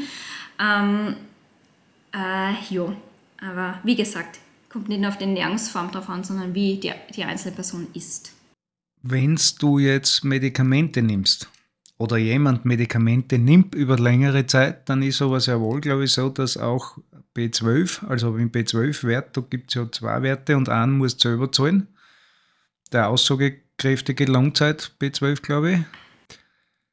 Äh, da gibt es schon Sachen, die was auch nicht überprüft werden wirklich, wo es aber eben durch Medikamentenaufnahme im Körper entzogen werden, oder? Wo ich sage, da müsste ich auch ergänzen. Gut, Medikamentenaufnahme ist, ist schon ein Thema. Also wir haben zum Beispiel bei Frauen hat man es viele, die die Pille nehmen, dass da gewisse B-Vitamine ähm, schlecht, ähm, ja, dass man da einfach einen erhöhten Bedarf hat. Ich sage meist ist das aber eher, sind das ein bisschen geringere Effekte. Oder gut, bei, wenn man Schilddrüsenmedikamente nimmt, ähm, muss man auch auf ein paar Sachen aufpassen. Das schon, also sozusagen, das hat schon einen Einfluss eben, das ist eines der vielen Sachen, die man, die man einfach beachten sollte und was viele Leute äh, nicht wissen. Deshalb sehr cool, dass du, dass du das weißt. Aber ich sag mal, das ist nicht mein, nicht mein größtes Problem oder das, äh, das spielt nicht die, die große Rolle. Was eher größere Rolle spielt, und weil du es gerade so ein bisschen erwähnt hast, äh, das Thema mit den Blutwerten. Das ist mir immer ganz, ganz wichtig, äh, dass ich das erwähne. Deshalb sprechen wir vielleicht kurz drüber. Ähm, Blutwerte, wie gesagt, sind schön und gut und wichtig. Ähm, beim Arzt immer gern bestimmen lassen. Ich mache zum Beispiel auch diese Fettanalysen, weil ich es wichtig finde. Ähm, aber ganz, ganz wichtig, und das sollten wir alle wissen, nicht alle Nährstoffe werden im Blut gemessen oder können im Blut gemessen werden, beziehungsweise sind aussagekräftig im Blut. Ähm, ja, weil was ich dann oft habe, zu mir in die Praxis kommen dann Menschen, die sagen, ja, also ich will abnehmen oder ich will Muskeln aufbauen. Bei den Nährstoffen passt eigentlich alles, also da hat der Arzt nichts gesagt, weil im Blut hat alles passt. Also wir müssen bei anderen, da müssen wir nicht drüber reden, so ungefähr. Und dann frage ich halt mal, ja, was wurden denn eigentlich im Blut gemessen? Und dann ja, wissen die Leute nicht so richtig oder dann sagen sie mir das und dann sieht man halt auch, okay, ja, nicht so viel. Und das ist, das ist mir ganz wichtig, weil viele Leute verlassen sich immer auf Bluttests. Und ich sage immer, nur drauf verlassen wollen wir uns auch nicht. Wir müssen immer, immer bitte schauen, dass die Ernährung auch einfach passt. Die Ernährung ist immer die Basis und ich finde es super cool, dass wir durch Bluttests gewisse Werte aussagekräftig bestimmen können, wie zum Beispiel Vitamin D, haben wir gesagt, Omega-3, ähm, Ferritin, ähm, also als Eisen. Aber es gibt dann einfach Werte, die kann man im Blut nicht messen. Beispielsweise das Jod. Ähm, gut, das könnte man im, im, Urin messen, immerhin, wissen die meisten Leute nicht, machen die wenigsten. Muss man sich dazu kaufen, kostet was. Ähm, oder es gibt dann Werte, die werden gemessen, aber sagen nicht das aus, was man sich denken würde, dass sie aussagen. Das Calcium ist immer mein Lieblingsbeispiel. Das steht am Bluttest normalerweise oben, kann man anschauen. Und dann denken sich viele Leute, ah jo, ich nehme also genug Calcium zu mir. Und in den meisten Fällen stimmt es nicht. Dieser, dieser Wert ist nicht sehr aussagekräftig. Du hast immer circa gleich viel Kalzium im Blut, ähm, außer bei gewissen Erkrankungen zum Beispiel, dann verändert sich dieser Wert. Aber das heißt jetzt nicht, dass du genügend Kalzium isst über die Ernährung. Mhm. Und das finde ich ein bisschen ein Problem, dass das auch die Ärzte nicht sagen, weil gerade für Frauen noch eher ist das ein Thema, das Kalzium. Also viele Frauen im höheren Alter nach der Menopause bekommen ähm, äh, Osteoporose, Knochenbrüche, da ist das einfach sehr verbreitet, weil sie in jungen Jahren nicht gut auf die Knochendichte geschaut haben. Also das heißt, sie haben nicht genügend Kalzium konsumiert, sie haben nicht aufs Vitamin D geschaut, sie haben nicht genug Sport gemacht. Das ist alles, was halt wichtig ist für die Knochen. Ähm, und ja, weil sie denken halt, ja, das passt. Gerade auch in der veganen Ernährung wichtig, da haben auch viele von uns Probleme mit Kalzium. Und man schaut aufs, Blut, aufs Blutbild und würde sich denken, na ja, passt eh. Aber eben, der Wert sagt nicht das aus, was du denkst. Also da ein bisschen aufpassen und immer, immer schauen, passt die Ernährung. Ähm, die Ernährung ist die Basis. Mhm. Es ist ja der Blutarzt beim Doktor, habe ich einmal gelesen, weiß jetzt nicht, ob das stimmt, ich sage es einmal ganz vorsichtig, aber die, die Referenzwerte, was du auf dem Bluttest vom Doktor hast, sind ja aus den 60er, 70er Jahren ausgehend von einer 65 oder 70 Kilo Person, glaube ich, mit 1,70 Meter 70 oder so ähnlich. Das habe ich einmal irgendwo gelesen. Ich sage es ganz vorsichtig. Also die Referenzwerte sind jetzt nicht nach Alter oder sonst irgendwas wenn das stimmt. Weißt du das? Ja, ähm, prinzipiell sind die Referenzwerte auch nicht immer optimal, das stimmt. Das mit dem Beispiel, was du gesagt hast, das trifft jetzt auch nicht auf alle Werte zu, ähm, aber der Punkt, der generelle Punkt hat schon eine Berechtigung. Ähm, das heißt nicht, dass wenn du gerade im grünen Bereich bist, dass das wirklich immer perfekt optimal für dich ist. Das stimmt schon. Ähm, äh, ein gutes Beispiel ist da auch, betrifft jetzt auch eher Frauen, aber nicht nur, äh, das Eisen, also das Ferritin. Die sind, also gerade Frauen sind halt eher im unteren Bereich meist beim Ferritin. Entweder zu wenig, ich sag mal im roten Bereich, im orangen Bereich, also einfach ähm, Mangel, Unterversorgung. Manchmal im grünen Bereich, aber kratzen eher am unteren Rand. Manchmal hat man es auch bei ähm, Hochleistungsausdauersportler, also als Ausdauersportler, die haben auch oft eher Probleme mit Eisen, auch Männer. Ähm, und da sage ich auch immer, da muss man ein bisschen drauf schauen. Ich, ich nenne jetzt wieder das Beispiel mit den Frauen, weil die brauchen einfach mehr Eisen. Fühlen sie sich damit wohl? Also sagen wir, ich habe einen Wert, der gerade noch im grünen Bereich ist, aber am unteren Rand kratzt für manche Frauen wird dieser Wert passen. Die fühlen sich damit super, die haben total viel Energie, die können super sporteln, alles passt. Andere haben aber schon Symptome von einer Eisenunterversorgung. Die sind schon müde, ähm, die haben einfach nicht so viel Energie und die wissen ja nicht, woher es kommt, weil ja das Eisen passt ja. Also da sage ich auch immer, auf den eigenen Körper hören. Also in sich reinhören und natürlich nicht nur ähm, blind auf die Zahlen verlassen. Also das ist, ich bin schon, ich bin eher sehr, ich sag mal, Zahlen, wissenschaftsfokussierter Mensch. Das ist eine Sache und ich sage, das ist auch wichtig manchmal. Alles weiß man durchs ähm, Gefühl nicht. Ich weiß nicht, dass ich einen Jodmangel habe. Das kann ich, das erfülle ich jetzt wahrscheinlich nicht. Ähm, aber immer beides. Also auch auf die, in den Körper reinhören, auf die eigene Intuition hören und schauen, wie geht es mir damit. Oder gerade im, im Austauschsport äh, ist es oftmals sehr hilfreich, wenn man einen höheren Eisenwert hat und man merkt einfach, ah ja, schau, da kann ich bessere Leistungen erbringen. Äh, mir bringt es einfach was, wenn ich zum Beispiel dann noch ein bisschen Eisen supplementiere ähm, und wenn ich dann einen höheren Ferritinwert habe. Genau, mhm. also da ein bisschen auf sich selbst auch hören. So gibt es ja den legendären Rote Bette Soft, was also die Radlfahrer und Läufer dann trinken vor dem Wettkampf. Ja, das hat aber äh, andere Gründe. Das ist das, äh, ich sage es jedes Mal falsch, Nitrat oder Nitrit. Ich vergesse es jedes Mal. Äh, das, ähm, da hast du dann einfach mehr Sauerstoff im Blut. Deshalb empfehle ich auch immer rote Beete, rote Betesaft vorm, vorm äh, Ausdauersport. Also gerade wenn man sagt Wettkampfsituation und ich will wirklich die optimale Leistung erbringen, dann gebe ich den Leuten auch die Tage davor immer also einen Plan, wo auch rote Beete dabei ist, also rote Rüben. Ähm, äh, die Tage davor kann man es auch als wirklich Gemüse essen. Einen Tag äh, vor dem Wettkampf und am Tag des Wettkampfs immer gerne auf Saft zurückgreifen. Es gibt es ja sogar auch schon in Pulverform. Das bringt sich tatsächlich was. Also da gibt es gute Studien dazu, dass, dass das wirklich die Ausdauerleistungsfähigkeit erhöht. Hat jetzt nichts mit Eisen zu tun? Nein, also die, äh, okay. die, der Grund, warum das ähm, fördernd auf die Leistung wirkt, äh, ist wegen diesem Nitrat, Nitrit. ja, okay. Ich habe nämlich immer gehört vom Eisen, aber siehst du wieder was gelernt. Ja. Mhm. Ähm, jetzt habe ich dir vorher angebracht, bei den Aminosäuren essentiell, nicht essentiell. Ja, äh, gut, es ist so, wir haben ähm, gewisse Aminosäuren, die, unseren, die, unseren, die für unseren Körper, sag jetzt haben essentiell sind. Essentiell heißt in der Ernährung immer, der Körper braucht es. Der Körper muss das von außen zugeführt bekommen. Das heißt, ich muss das essen oder Supplemente nehmen. Ähm, jedenfalls der Körper kann es nicht selbst bilden. Ähm, wie zum Beispiel eben essentielle Aminosäuren oder Vitamine oder Mineralstoffe. Ähm, und da gibt es immer ein paar Aminosäuren, die sind essentiell, das heißt, die musst du zu dir führen. Und da müssen wir immer schauen, dass wir genügend davon haben.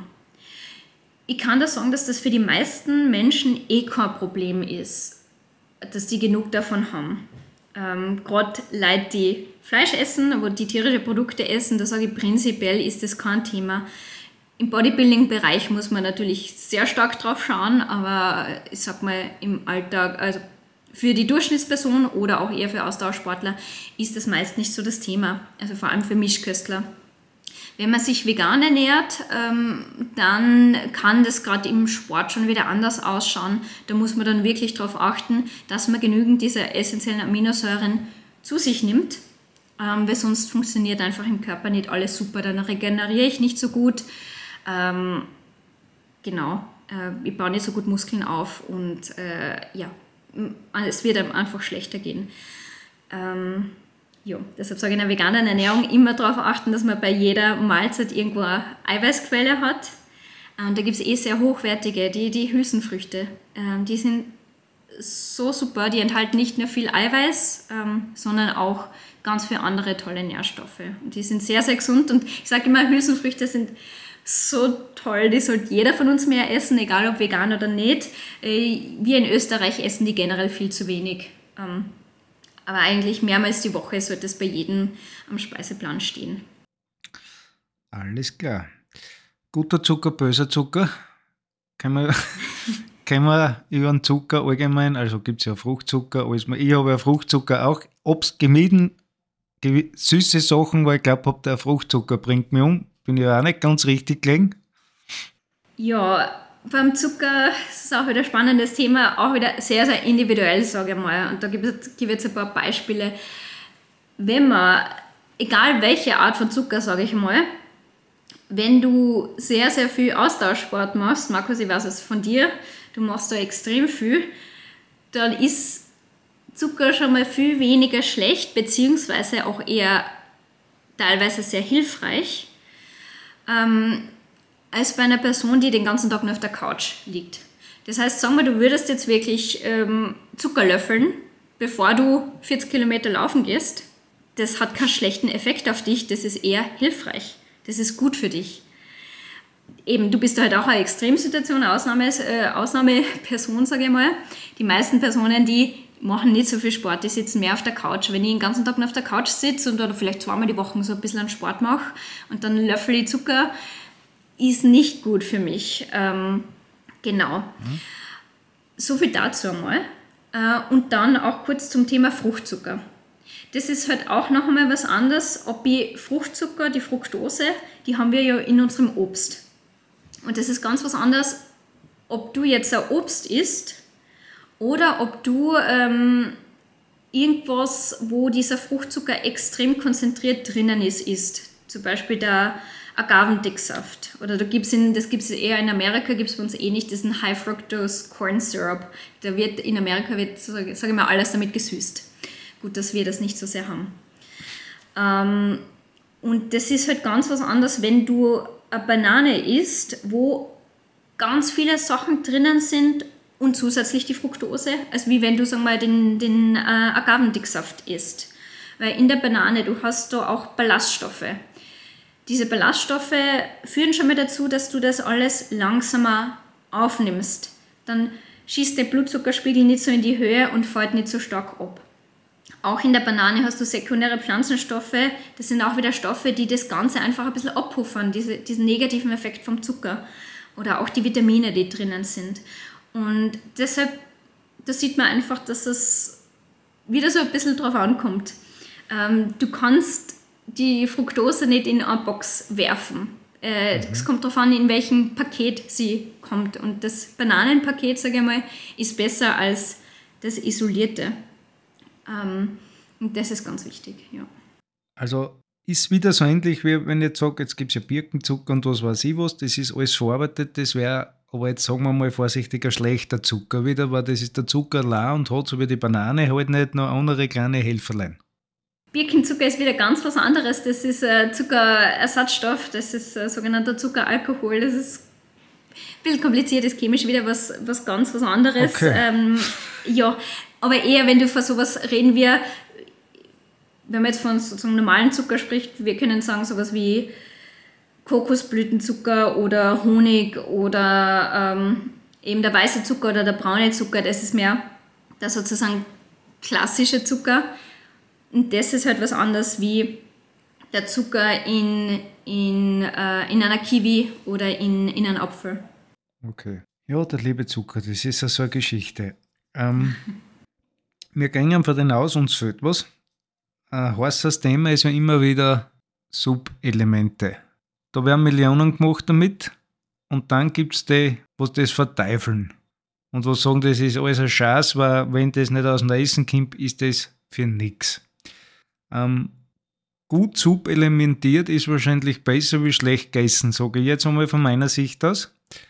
Wie, wie, wie schaut das aus, das Thema Subelemente? B12 müssen wir ja, das haben wir schon gehört. Wie ist bei den anderen Sachen? Was kannst du uns da erzählen? Ja, also wie du, du hast eh schon ein bisschen richtig im Gefühl, es gibt die Seiten, die ganz dagegen sind, die, die ganz dafür sind. Die Wahrheit liegt meist irgendwo in der Mitte. Ich sage generell mal beim Thema Supplemente ist so, dass, ähm, dass äh, sie schon sinnvoll sein können, wenn man sie, wenn man hochqualitative Supplemente hat, die man gezielt einsetzt. Also das heißt, generell für jeden von uns wichtig, wir bestellen uns nicht nur irgendwo irgendwelche Sachen und nehmen irgendwas und wissen nicht so recht. Na, das machen wir nicht. Wir schauen wirklich, wir brauchen was, was Qualität hat und ähm, wir schauen halt, was brauchen wir wirklich. Also wir äh, supplementieren gezielt. Und ja, da kommst du natürlich dann wieder darauf an, von welcher Ernährungsform du sprichst. Äh, in der veganen Ernährung, wo du gesagt hast, du brauchst mal B12 auf jeden Fall.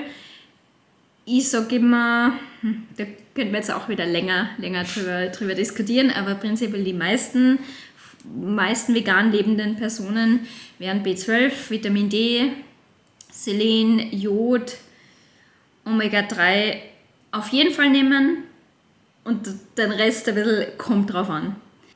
ist, ein bisschen, um, ähm. ist ein bisschen schwierig, ja.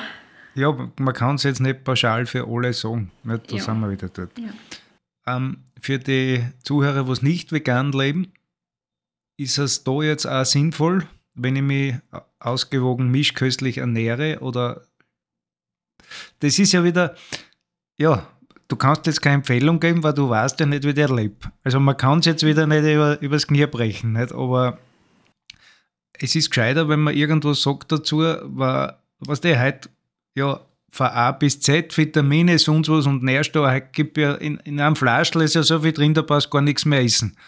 Und das Zeug wird ja auch gekauft. Jetzt gibt es sicher viel, das ist ein Mumputz, da dann die Leute ein Götter sparen. Da sind wir aber jetzt wieder bei dir oder bei einer Beratung, wo man sagt, man lässt sich das alles durchschauen, nicht? Eine Woche, wo es easy, das wird dir geschickt und du sagst, das und das könnte dir fehlen. Da war man wieder, dass das sinnvoll wäre, weil sonst kaufen die Leute irgendwas und das ist alles nicht billig und shoppen da rein und vielleicht ist es zu oder du brauchst das gar nicht, nicht? Aber wenn jetzt ein, ein Mischköstler sagt, ich möchte jetzt supplementieren, es, es kann sein, dass mir was fehlt, ich weiß es zwar nicht, ist es ein kompletter Blödsinn oder soll er sich, kann er sich da was einwerfen? Ja, ich sage einmal ganz ehrlich, in den meisten Fällen in der mischköstlichen Ernährung, also so Multi, Multivitamin, Multinährstoff brauchen die meisten auf jeden Fall nicht. Ähm, was die meisten brauchen werden, ist Vitamin D. Sage ich mal ganz ehrlich. Also man kann es auch gern messen lassen, aber ich, ich sage mal nach dem Winter, also im, Frühling, kann man gerne einen Bluttest machen. Ich, ich sage mal garantiert zu 95 Prozent wird man einen Mangel haben. Also Vitamin D macht einfach für fast jeden Sinn. Dasselbe bei Omega 3. Also auch wenn man als Mischköstler Fisch isst, Fisch hat nicht mehr die Qualität, sage ich mal, die, die man gern hätte. Also gut, wir in Österreich bekommen das sowieso kaum in hoher Qualität. Ähm, und ich sage immer Beispiel, wenn ich jetzt einen, einen Wildfanglachs aus Norwegen vergleiche mit einem irgendeinem Zuchtlachs, der hat die halbe Menge Omega 3 und auch, dann wollen wir jetzt vielleicht wieder keine Übermengen Lachs essen, weil es heutzutage halt doch schon ein bisschen eine Schwermetallbelastung gibt und eine Mikroplastikbelastung. Und deshalb sage ich auch aus meiner Erfahrung äh, mit den Messungen, die meisten brauchen in irgendeiner Art und Weise, also Dosierung ist immer ein bisschen unterschiedlich, aber in irgendeiner Art und Weise Omega-3. Also das sind auch so zwei Klassiker, die ich in der, in der mischköstlichen Ernährung meist habe. Andere Sachen, äh, manche haben dann wieder Probleme äh, mit Zink, manche Probleme mit Selen, Eisen sowieso ein Thema, gerade bei Frauen. Das ist wieder sehr individuell. Also da kann man vielleicht sagen, Frauen und Eisen, die müssen da immer ein bisschen schauen, da aber unbedingt Bluttest machen, das würde ich nicht einfach so supplementieren. Alles klar, kennen wir uns da aus. Ähm, die Mikro- und Makronährstoffe sind drinnen in überall oder Obst, Gemüse, wo findet man die zwei Herrschaften? Ja, zuerst vielleicht nochmal kurz, was sind denn Mikro- und Makronährstoffe? Makronährstoffe, das sind Kohlenhydrate, Fette und Eiweiß. Eigentlich zählt der Alkohol auch dazu, aber über den wollen wir nicht zu viel sprechen, den brauchen wir jetzt nicht. Ähm, genau. Davon, also von Kohlenhydrate, Fette, Eiweiß, da brauchen wir, sagen wir, eine größere Menge. Makro, so kann man sich das ein bisschen merken. Und äh, die haben auch Kalorien, die liefern Energie. Ja, die sind, äh, die Makronährstoffe, sage ich, die ähm, sind äh, in verschiedenen Lebensmitteln zu unterschiedlicher Menge vorhanden. Also in tierischen Lebensmitteln, sprich äh, Fleisch, Fisch, Eier und Milchprodukte, da hat man vor allem ähm, Eiweiß sehr viel und auch Fette äh, und keine bis ganz, ganz wenig Kohlenhydrate. Ähm, und bei pflanzlichen Lebensmitteln, da hat man meist mehr eine Mischung. Da hat man tendenziell fast immer Kohlenhydrate, außer jetzt im Öl, da hat man, Öl ist nur Fett. Ähm, und sonst hat man da auch oft Eiweiß. Ähm, in Gemüse weniger, in Hülsenfrüchte mehr, in Nüsse zum Beispiel auch mehr. Ja, so viel zu den Makronährstoffen. Und dann haben wir die Mikronährstoffe, das sind die Mineralstoffe und Vitamine. Ähm, Mikro, so kann man sich ein bisschen merken, Mikro wenig klein, da braucht man eigentlich sehr geringe Mengen davon. Also es ist trotzdem so viel, von uns haben es wenig, aber im Sinne von, von Eiweiß brauche ich vielleicht ähm, 80 äh, Gramm am Tag. Bei Vitamin C brauche ich 100 Mikrogramm am Tag. Also deshalb Mikro, ich brauche wenig und die liefern auch keine Energie, also die haben keine Kalorien. Vitamin C zum Beispiel oder Eisen, das hat keine Kalorien. Und ja, da kommt es auch ganz aufs Lebensmittel an, wo was drinnen ist. Also das ja, kann ich nicht pauschal sagen. Deshalb eine Grundregel in der Ernährung ist auch immer Vielfalt essen. Dann ist schon sehr viel gut gemacht. Also die Lebensmittelgruppen, die ich esse, also wir haben schon gesagt, wir, haben, wir sprechen immer wieder über Mischkost, über vegane Ernährung. Mischköstler, Vielfalt von den Lebensmitteln, eben zum Beispiel nicht immer nur Fleisch, sondern auch mal zum Beispiel die Hülsenfrüchte essen oder mal Eier essen, immer unterschiedlich. Ähm, oder in der veganen Ernährung, wo man eben doch ein paar Sachen weglässt, dann die Gruppen, wo man, die man eben hat, also Hülsenfrüchte, Gemüse und so weiter, da auch Vielfalt. Also nicht immer nur das gleiche Gemüse essen, unterschiedliches Gemüse essen. Ist, glaube ich, eh ganz intuitiv. Hat man, also haben die meisten eh das Gefühl, dass das wichtig ist, das zu tun und so ist es auch. So, jetzt wissen wir ja schon ziemlich, wie wir 100 Jahre alt werden, wenn wir uns da halten beim Essen. Gibt es jetzt irgendeinen Zeitpunkt, wann man essen soll am Gescheit? Und da gibt es ja die größten Mythen, nicht?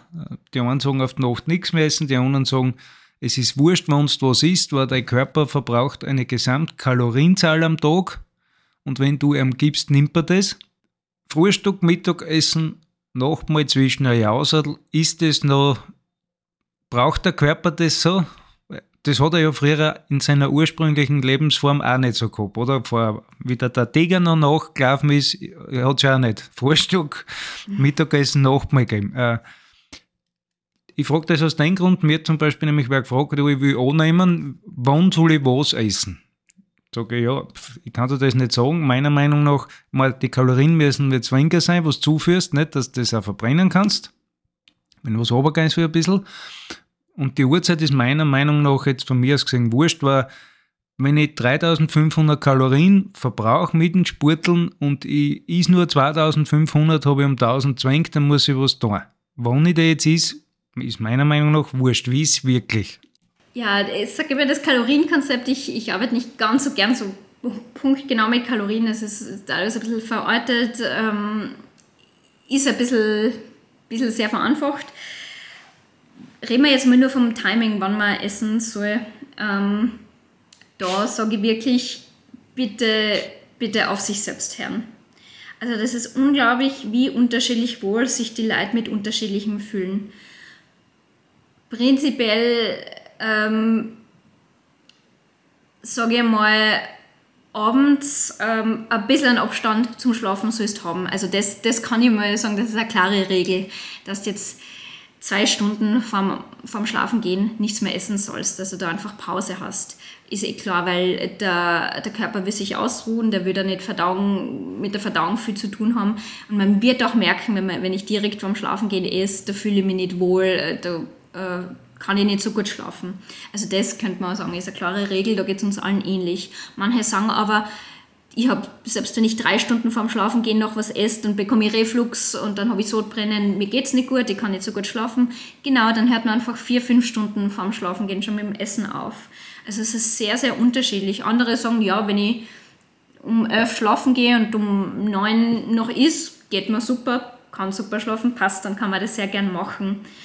Ähm, ja, manche Menschen machen intermittierendes Fasten, das heißt, dass sie, dass sie nur in einem 8-Stunden-Fenster essen. Also zum Beispiel, die lassen das Frühstück aus, essen nur zwischen 12 und 8 und die fühlen sich damit super, super gut. Ähm, und machen vielleicht am Vormittag Sport und denen passt es perfekt. Ähm, dann bitte, das kann auch Vorteile haben, dieses intermittierende Fasten, das kann wirklich auch gesundheitliche Vorteile haben. Wenn man sich damit wohlfühlt, dann sehr gerne außer in gewissen sensiblen Lebensphasen, also natürlich Schwangerschaft und so weiter nicht, ist glaube ich klar. Ähm, ja, aber du siehst, da gibt es jetzt auch von den Studien her, sage ich mal, keine klaren Ergebnisse, immer ein bisschen unterschiedlich und auch von der Praxis weiß ich, dass es den Leuten einfach mit unterschiedlichem gut geht. Wir, wir probieren dann teilweise, also ich probiere mit den Leuten dann auch unterschiedliche Dinge, dass wir das einfach ein bisschen herumswitchen, dann Abendessen doch früher oder statt die drei Mahlzeiten eher vier oder für kleinere macht.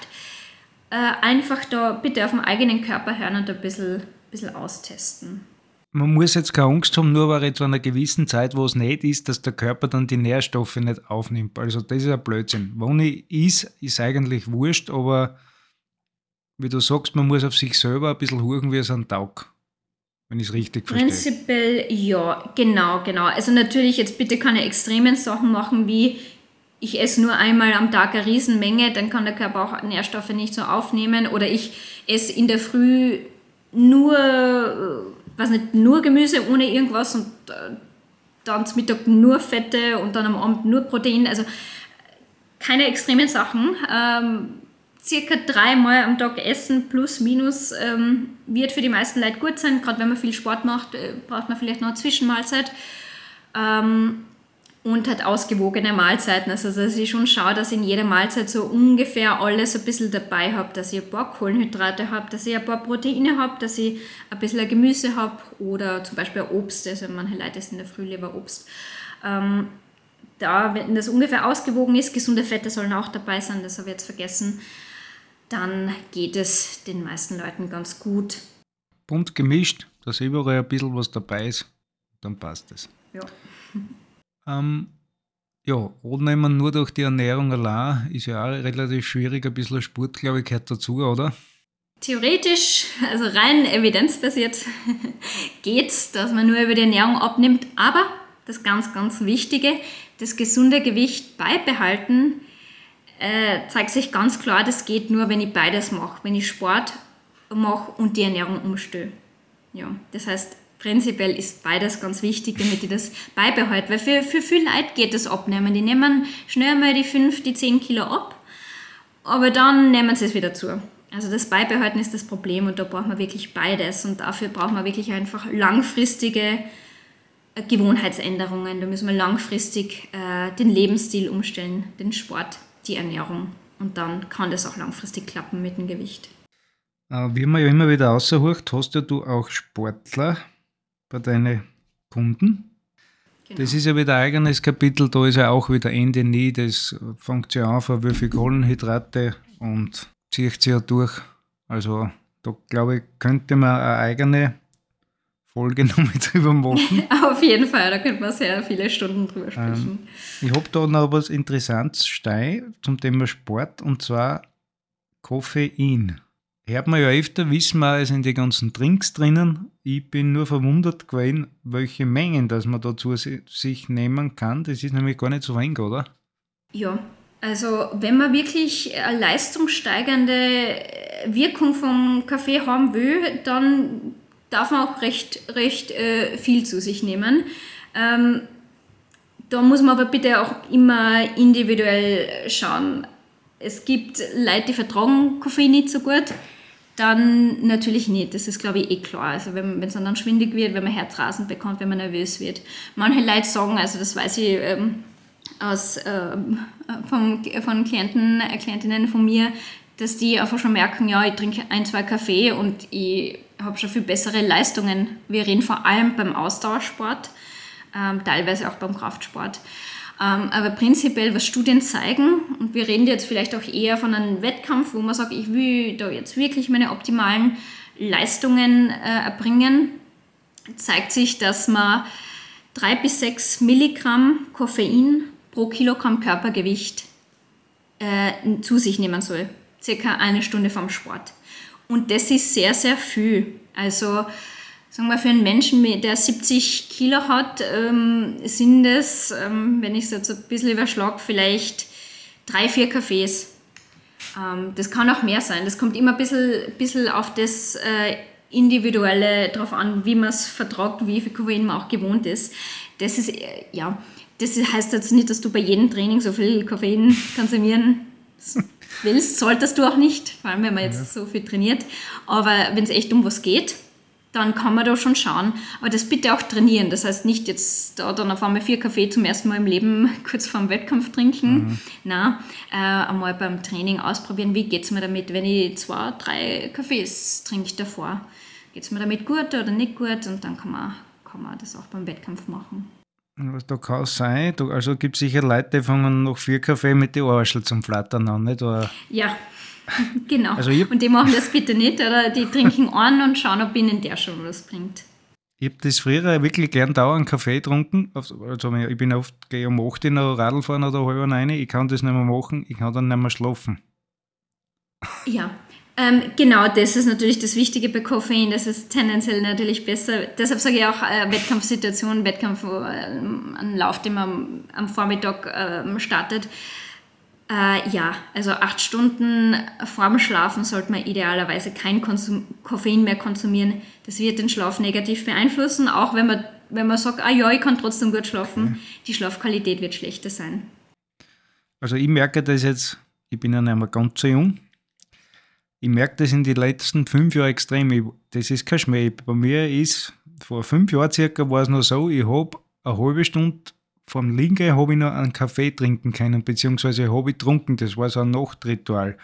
Wenn ich jetzt um sieben Uhr auf die Nacht einen Kaffee trinke, dann brauche ich um halb elf nicht schlafen gehen um elf. Das ist unglaublich. Und das wird immer schlechter. Keine ja, Ahnung. Das kann sich im Laufe des Lebens natürlich äh, verändern und ist von Person zu Person sehr unterschiedlich. Also ich trinke nach 15 Uhr keinen Kaffee mehr, weil ich merke einfach, dass es ein bisschen einen Einfluss auf meinen Schlaf hat.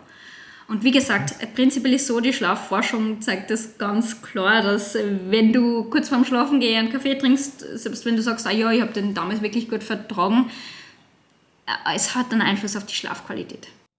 Oft nimmt man es nicht so bewusst wahr, weil das summiert sich. Also deshalb bitte Koffein, ähm, sag mal, acht Stunden vorm Schlafen aufhören. Das ist jetzt gar nicht unwichtig, weil wenn ich jetzt sage, jetzt hat einer Nachtschicht, geht in der Früh heim, trinkt vielleicht noch einen Kaffee vor dem Schlafen, gell? Nicht? Also, dass er frühstückt vor dem Linken, ich weiß nicht, wenn man das macht bei der Nachtschicht, dann darf mich das nicht wundern, weil Schlafprobleme haben wir irrsinnig viel Leute eigentlich, nicht? Ja. Und wenn du jetzt sagst, acht Stunden, das ist ja schon, also sehr viel vorher kann man nicht? Ja. Also das ist, sage ich mal, das Optimum. Ähm, äh, aber ja, je länger man davor nichts äh, kein Kaffee mehr trinkt, desto besser, sage ich. Also das ist auch einfach Gewöhnungssache. Also was für viele Leute scheint das dann unmöglich. Aber ich sage, gewöhnt man sich es einfach an. Dann, in letzten, dann trinkt man eine halbe Stunde äh, früher und dann nach zwei Wochen trinkt man noch eine halbe Stunde früher und dann gewöhnt man sich es an, dass man den letzten mhm. nicht mehr so spät trinkt. Ja, da habe ich ja schon gehört, eben gewisse Sportler, Radlfahrer trinken ja dann zwei Monate lang vor dem Wettkampf keinen Kaffee mehr, damit er nachher richtig pusht, also dass der Körper so eine richtige, richtige Trieber kriegt von Koffein, nicht? Ganz genau. Ähm, die entwöhnen sich, dass man dann wieder sehr sensitiv ist, dass man ihn wieder gescheit spürt. Und dann, wenn du dann drei Kaffees reinhaust, dann geht, geht beim Austauschsport was weiter, sage ich mal. Aber wie gesagt, trotzdem das getestet haben. Also jetzt nicht äh, beim, beim Wettkampf irgendwelche Orgenexperimente zum ersten Mal machen, also das im Training testen. Alles klar. Ähm, Gibt es ernährungstechnisch irgendwas von deiner Seite, was wir da jetzt vergessen haben zum Erwähnen, was wichtig wäre?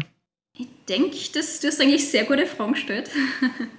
Danke. Ich denke, das äh, war eher mal das Wichtigste. Ich meine, ich könnte über jeden, jedes der Themen noch Stunden weiterreden und wahrscheinlich fällt mir dann wieder ein Haufen ein, aber ja, ich sage vielleicht eine kleine Sache, vielleicht kritisch bleiben, das, das sage ich auch immer. Also, ähm, ja, es gibt im Internet sehr viele Ernährungsinfos. Ja, es gibt auf Instagram, auf Social Media, auf Facebook einen Haufen Ernährungsinfos.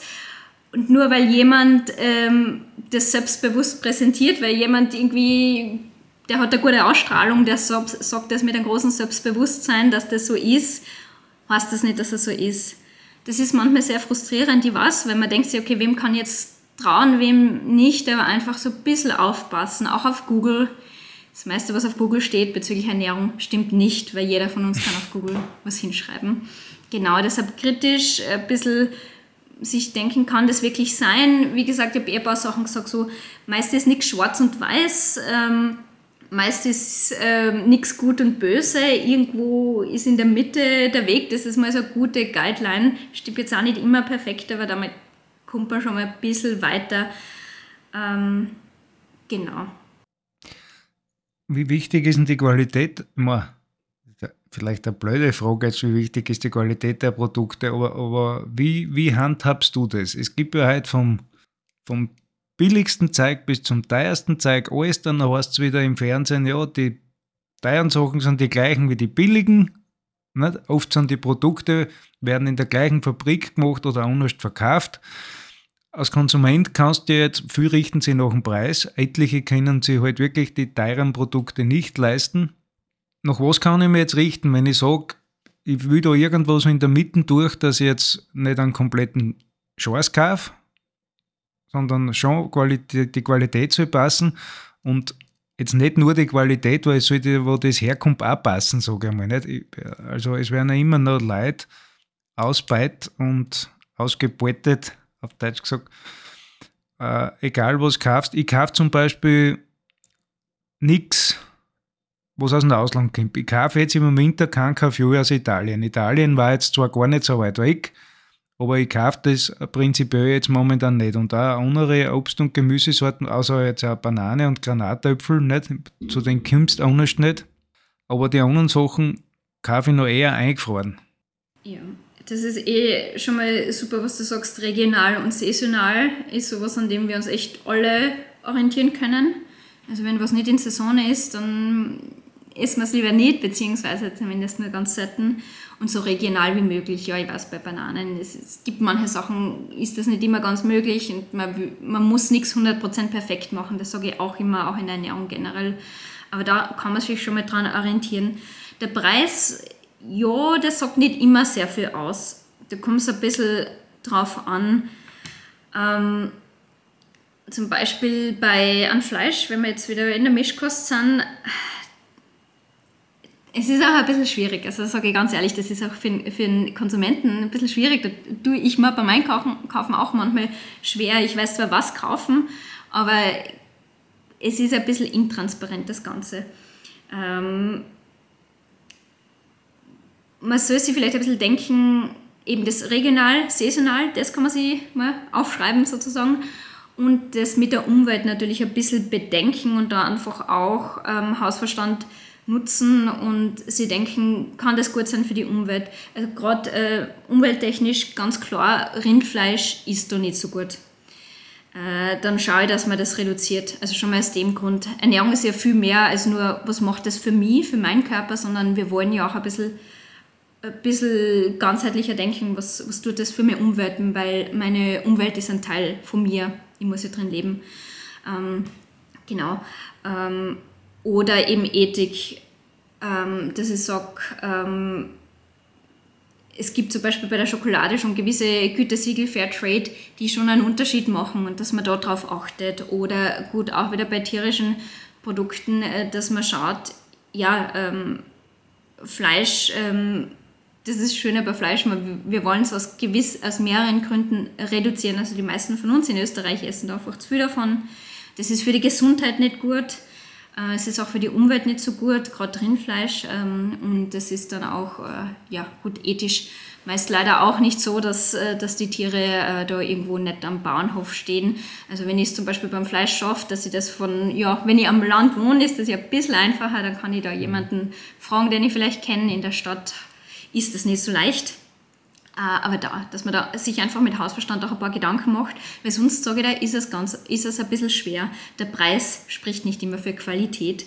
Und deshalb als ersten Schritt sage ich den Leuten immer, schau mal, was du isst.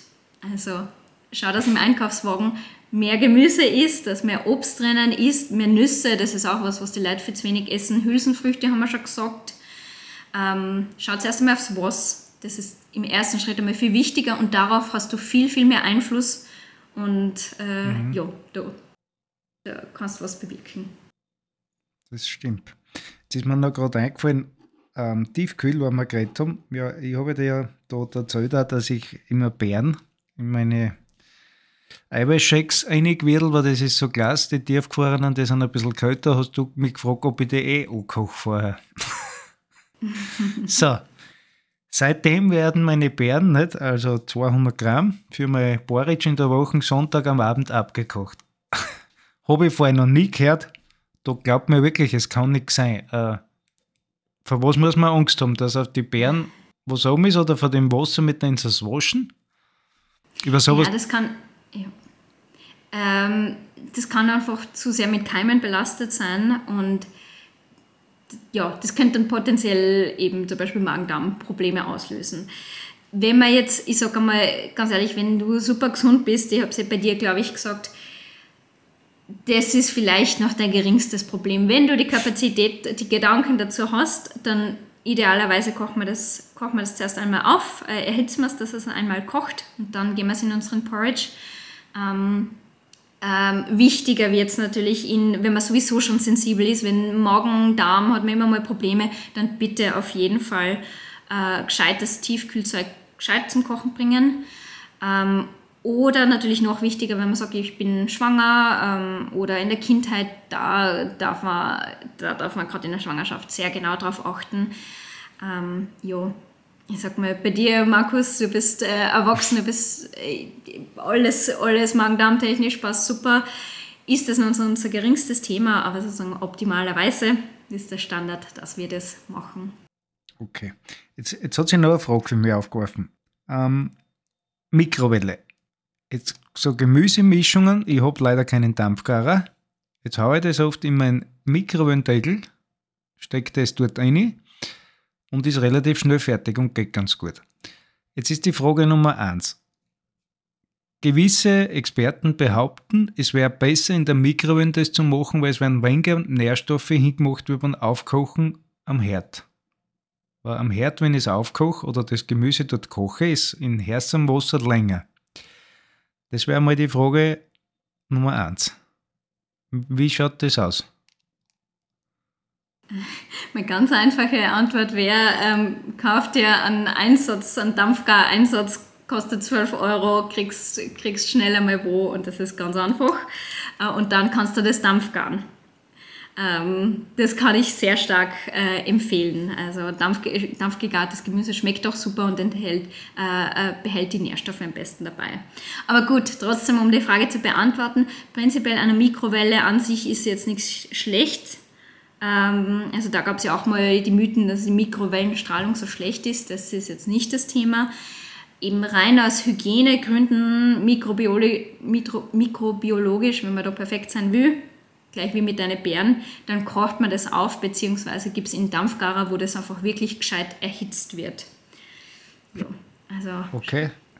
kaufen wir uns einen Einsatz für den, für den Kochtopf. Ja, jetzt habe ich die Frage Nummer zwei vergessen, aber ich glaube, der wird mit Frage Nummer eins zusammengehängt sein. Ja, ist weg, hilft nichts.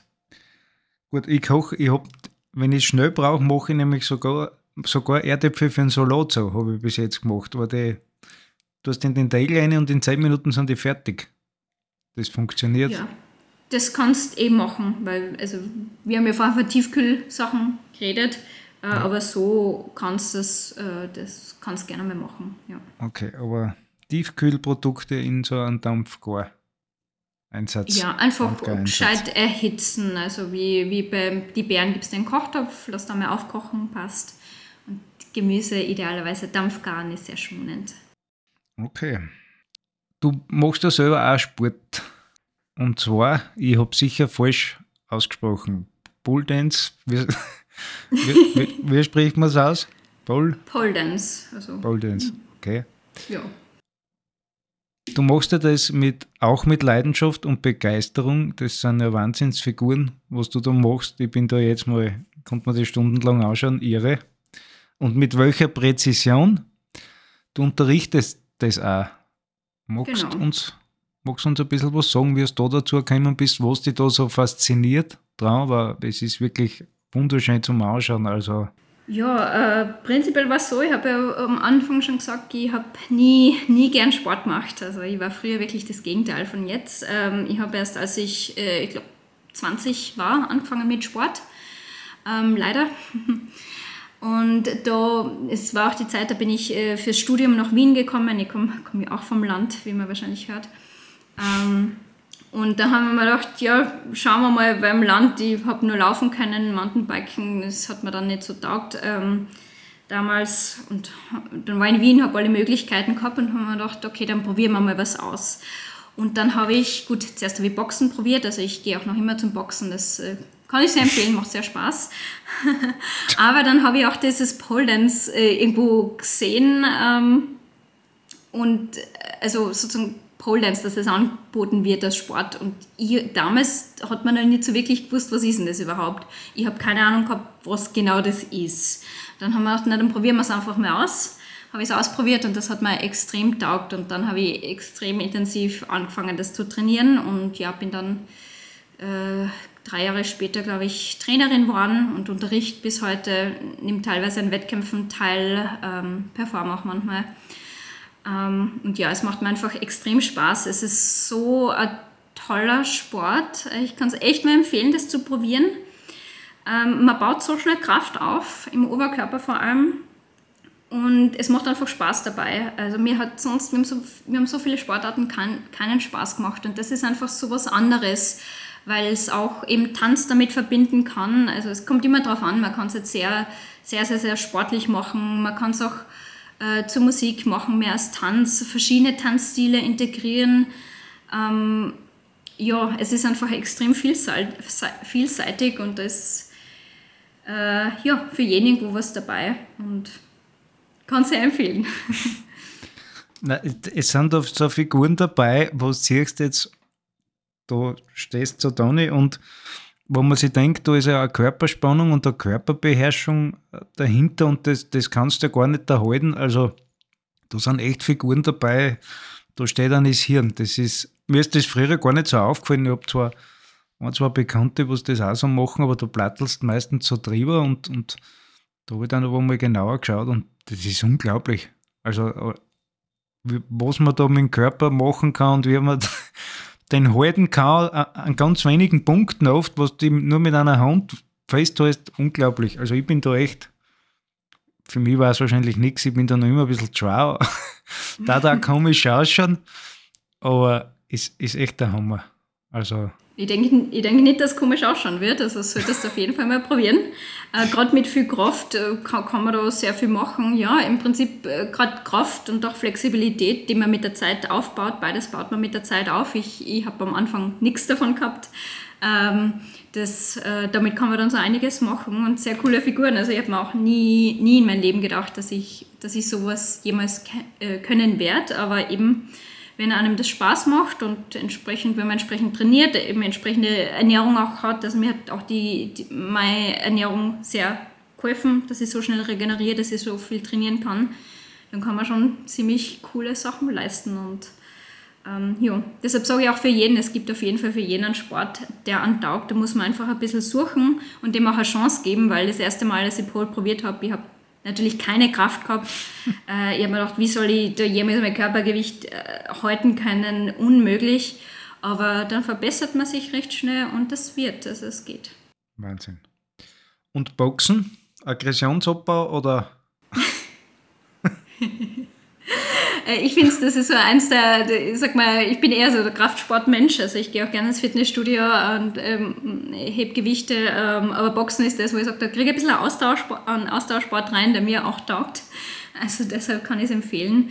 Und auch die ähm, Kraftausdauer, die man da trainiert, also es macht einfach Spaß, auch weil man es eben äh, zu zweit macht, oder gut, wir sind eine ganze Gruppe, es, es, ist einfach lustig, es ist ganz was anderes. Aggressionen kann man auch ein bisschen abbauen, stimmt schon. Also ja, ähm, ähm, macht echt Spaß. Ja, es ist ja, glaube ich, beim Boxen mehr dahinter, als wir, dass sie die Leute nur in den Schädel einhauen, nicht? Du brauchst schon Konte ja. und alles. Genau, Kondition und Kraft und Technik, äh, Technik vor allem, ja. Ähm, gehört schon was dazu. Ich bin ja genau von der anderen Richtung gekommen. Ich bin von Kraftsport gekommen und bin in Ausdauersport umgewechselt. ja, wir haben allerhand schon besprochen. Mhm. Ähm, finden tut man im Internet unter www.christinadeng.com. Das Denk muss man immer buchstabieren, das wie kennen die Leute nie, also D-E-N-G, muss ich jedes Mal dazu sagen. äh, wir verlinken das auch auf Spotify. Da kann man dann einfach draufklicken. Da findet man die dann da leichter. Dort steht auch alles nochmal super beschrieben. Ähm, was steht noch an vielleicht in nächster Zeit bei dir? Also du studierst ja noch, studierst ja noch Psychologie. Genau, das schließe ich, also das mache ich sehr nebenbei, sage ich mal, weil ich äh, doch, ähm, ja, zu, zu Vollzeit. Freizeit. äh, nein, das habe ich nicht, ein bisschen zu wenig sogar. Ähm, nein, ähm, Studium werde ich nebenbei noch äh, fertig machen, aber jetzt, ich werde Ernährungsberaterin bleiben. Ähm, ich nutze diese psychologische, das psychologische Wissen einfach in meine Beratungen, weil ich es unglaublich wichtig finde. Aber ja, ich werde weiterhin selbstständig sein. Ich will einfach weiterhin auf vor allem qualitativ hochwertig beraten können, auch in Zukunft Workshops geben. Ich halte auch sehr gerne Vorträge, also man sieht mir eh immer wieder mal wo. Ähm, und dass ich da einfach ähm, äh, ja, evidenzbasiert, sage ich immer, also basierend auf wissenschaftlichen Studien, auf einfach ähm, guter Qualität, sage ich mal, ähm, beraten kann und Infos rausgeben kann, dass man einfach wirklich weiß, wie schaut es aus. Das werde ich einfach so beibehalten. Wunderbar. Äh, zum Teil, oder das ist ja auch alles gratis eigentlich, was du auf Insta und also eh, auf Insta ist eigentlich der Hauptkanal, oder? Genau, Instagram ist so mein Hauptkanal, ähm, wo ich auch ja, recht viel zum Ernährungsthema ähm, poste. Genau.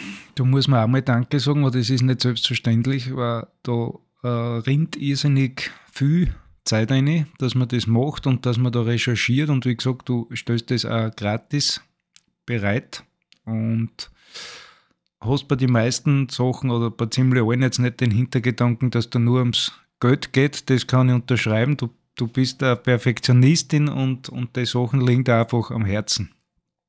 Genau, das stimmt. Ja, ich sage recht, recht herzlichen Dank fürs Gespräch. Danke dir. dass du Zeit gefunden hast in deiner kostbaren Zeit aber das ist bei dir wirklich nicht so leicht, dass man dich erwischt. ähm, wir sind eh in Verbindung und ich werde wieder mal anklopfen und wenn es was Neues gibt am Ernährungsmarkt, werden wir wieder quatschen. Vielleicht passt sogar mal, wenn du Zeit und Lust hast, dass wir da explizit über das Thema Sport eine Folge machen. Können wir sehr gerne machen. Ja, danke, ähm, dass ich da sein habe dürfen.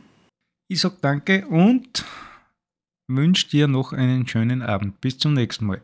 Danke, ebenfalls. Tschüss. Tschüss, vielen Dank.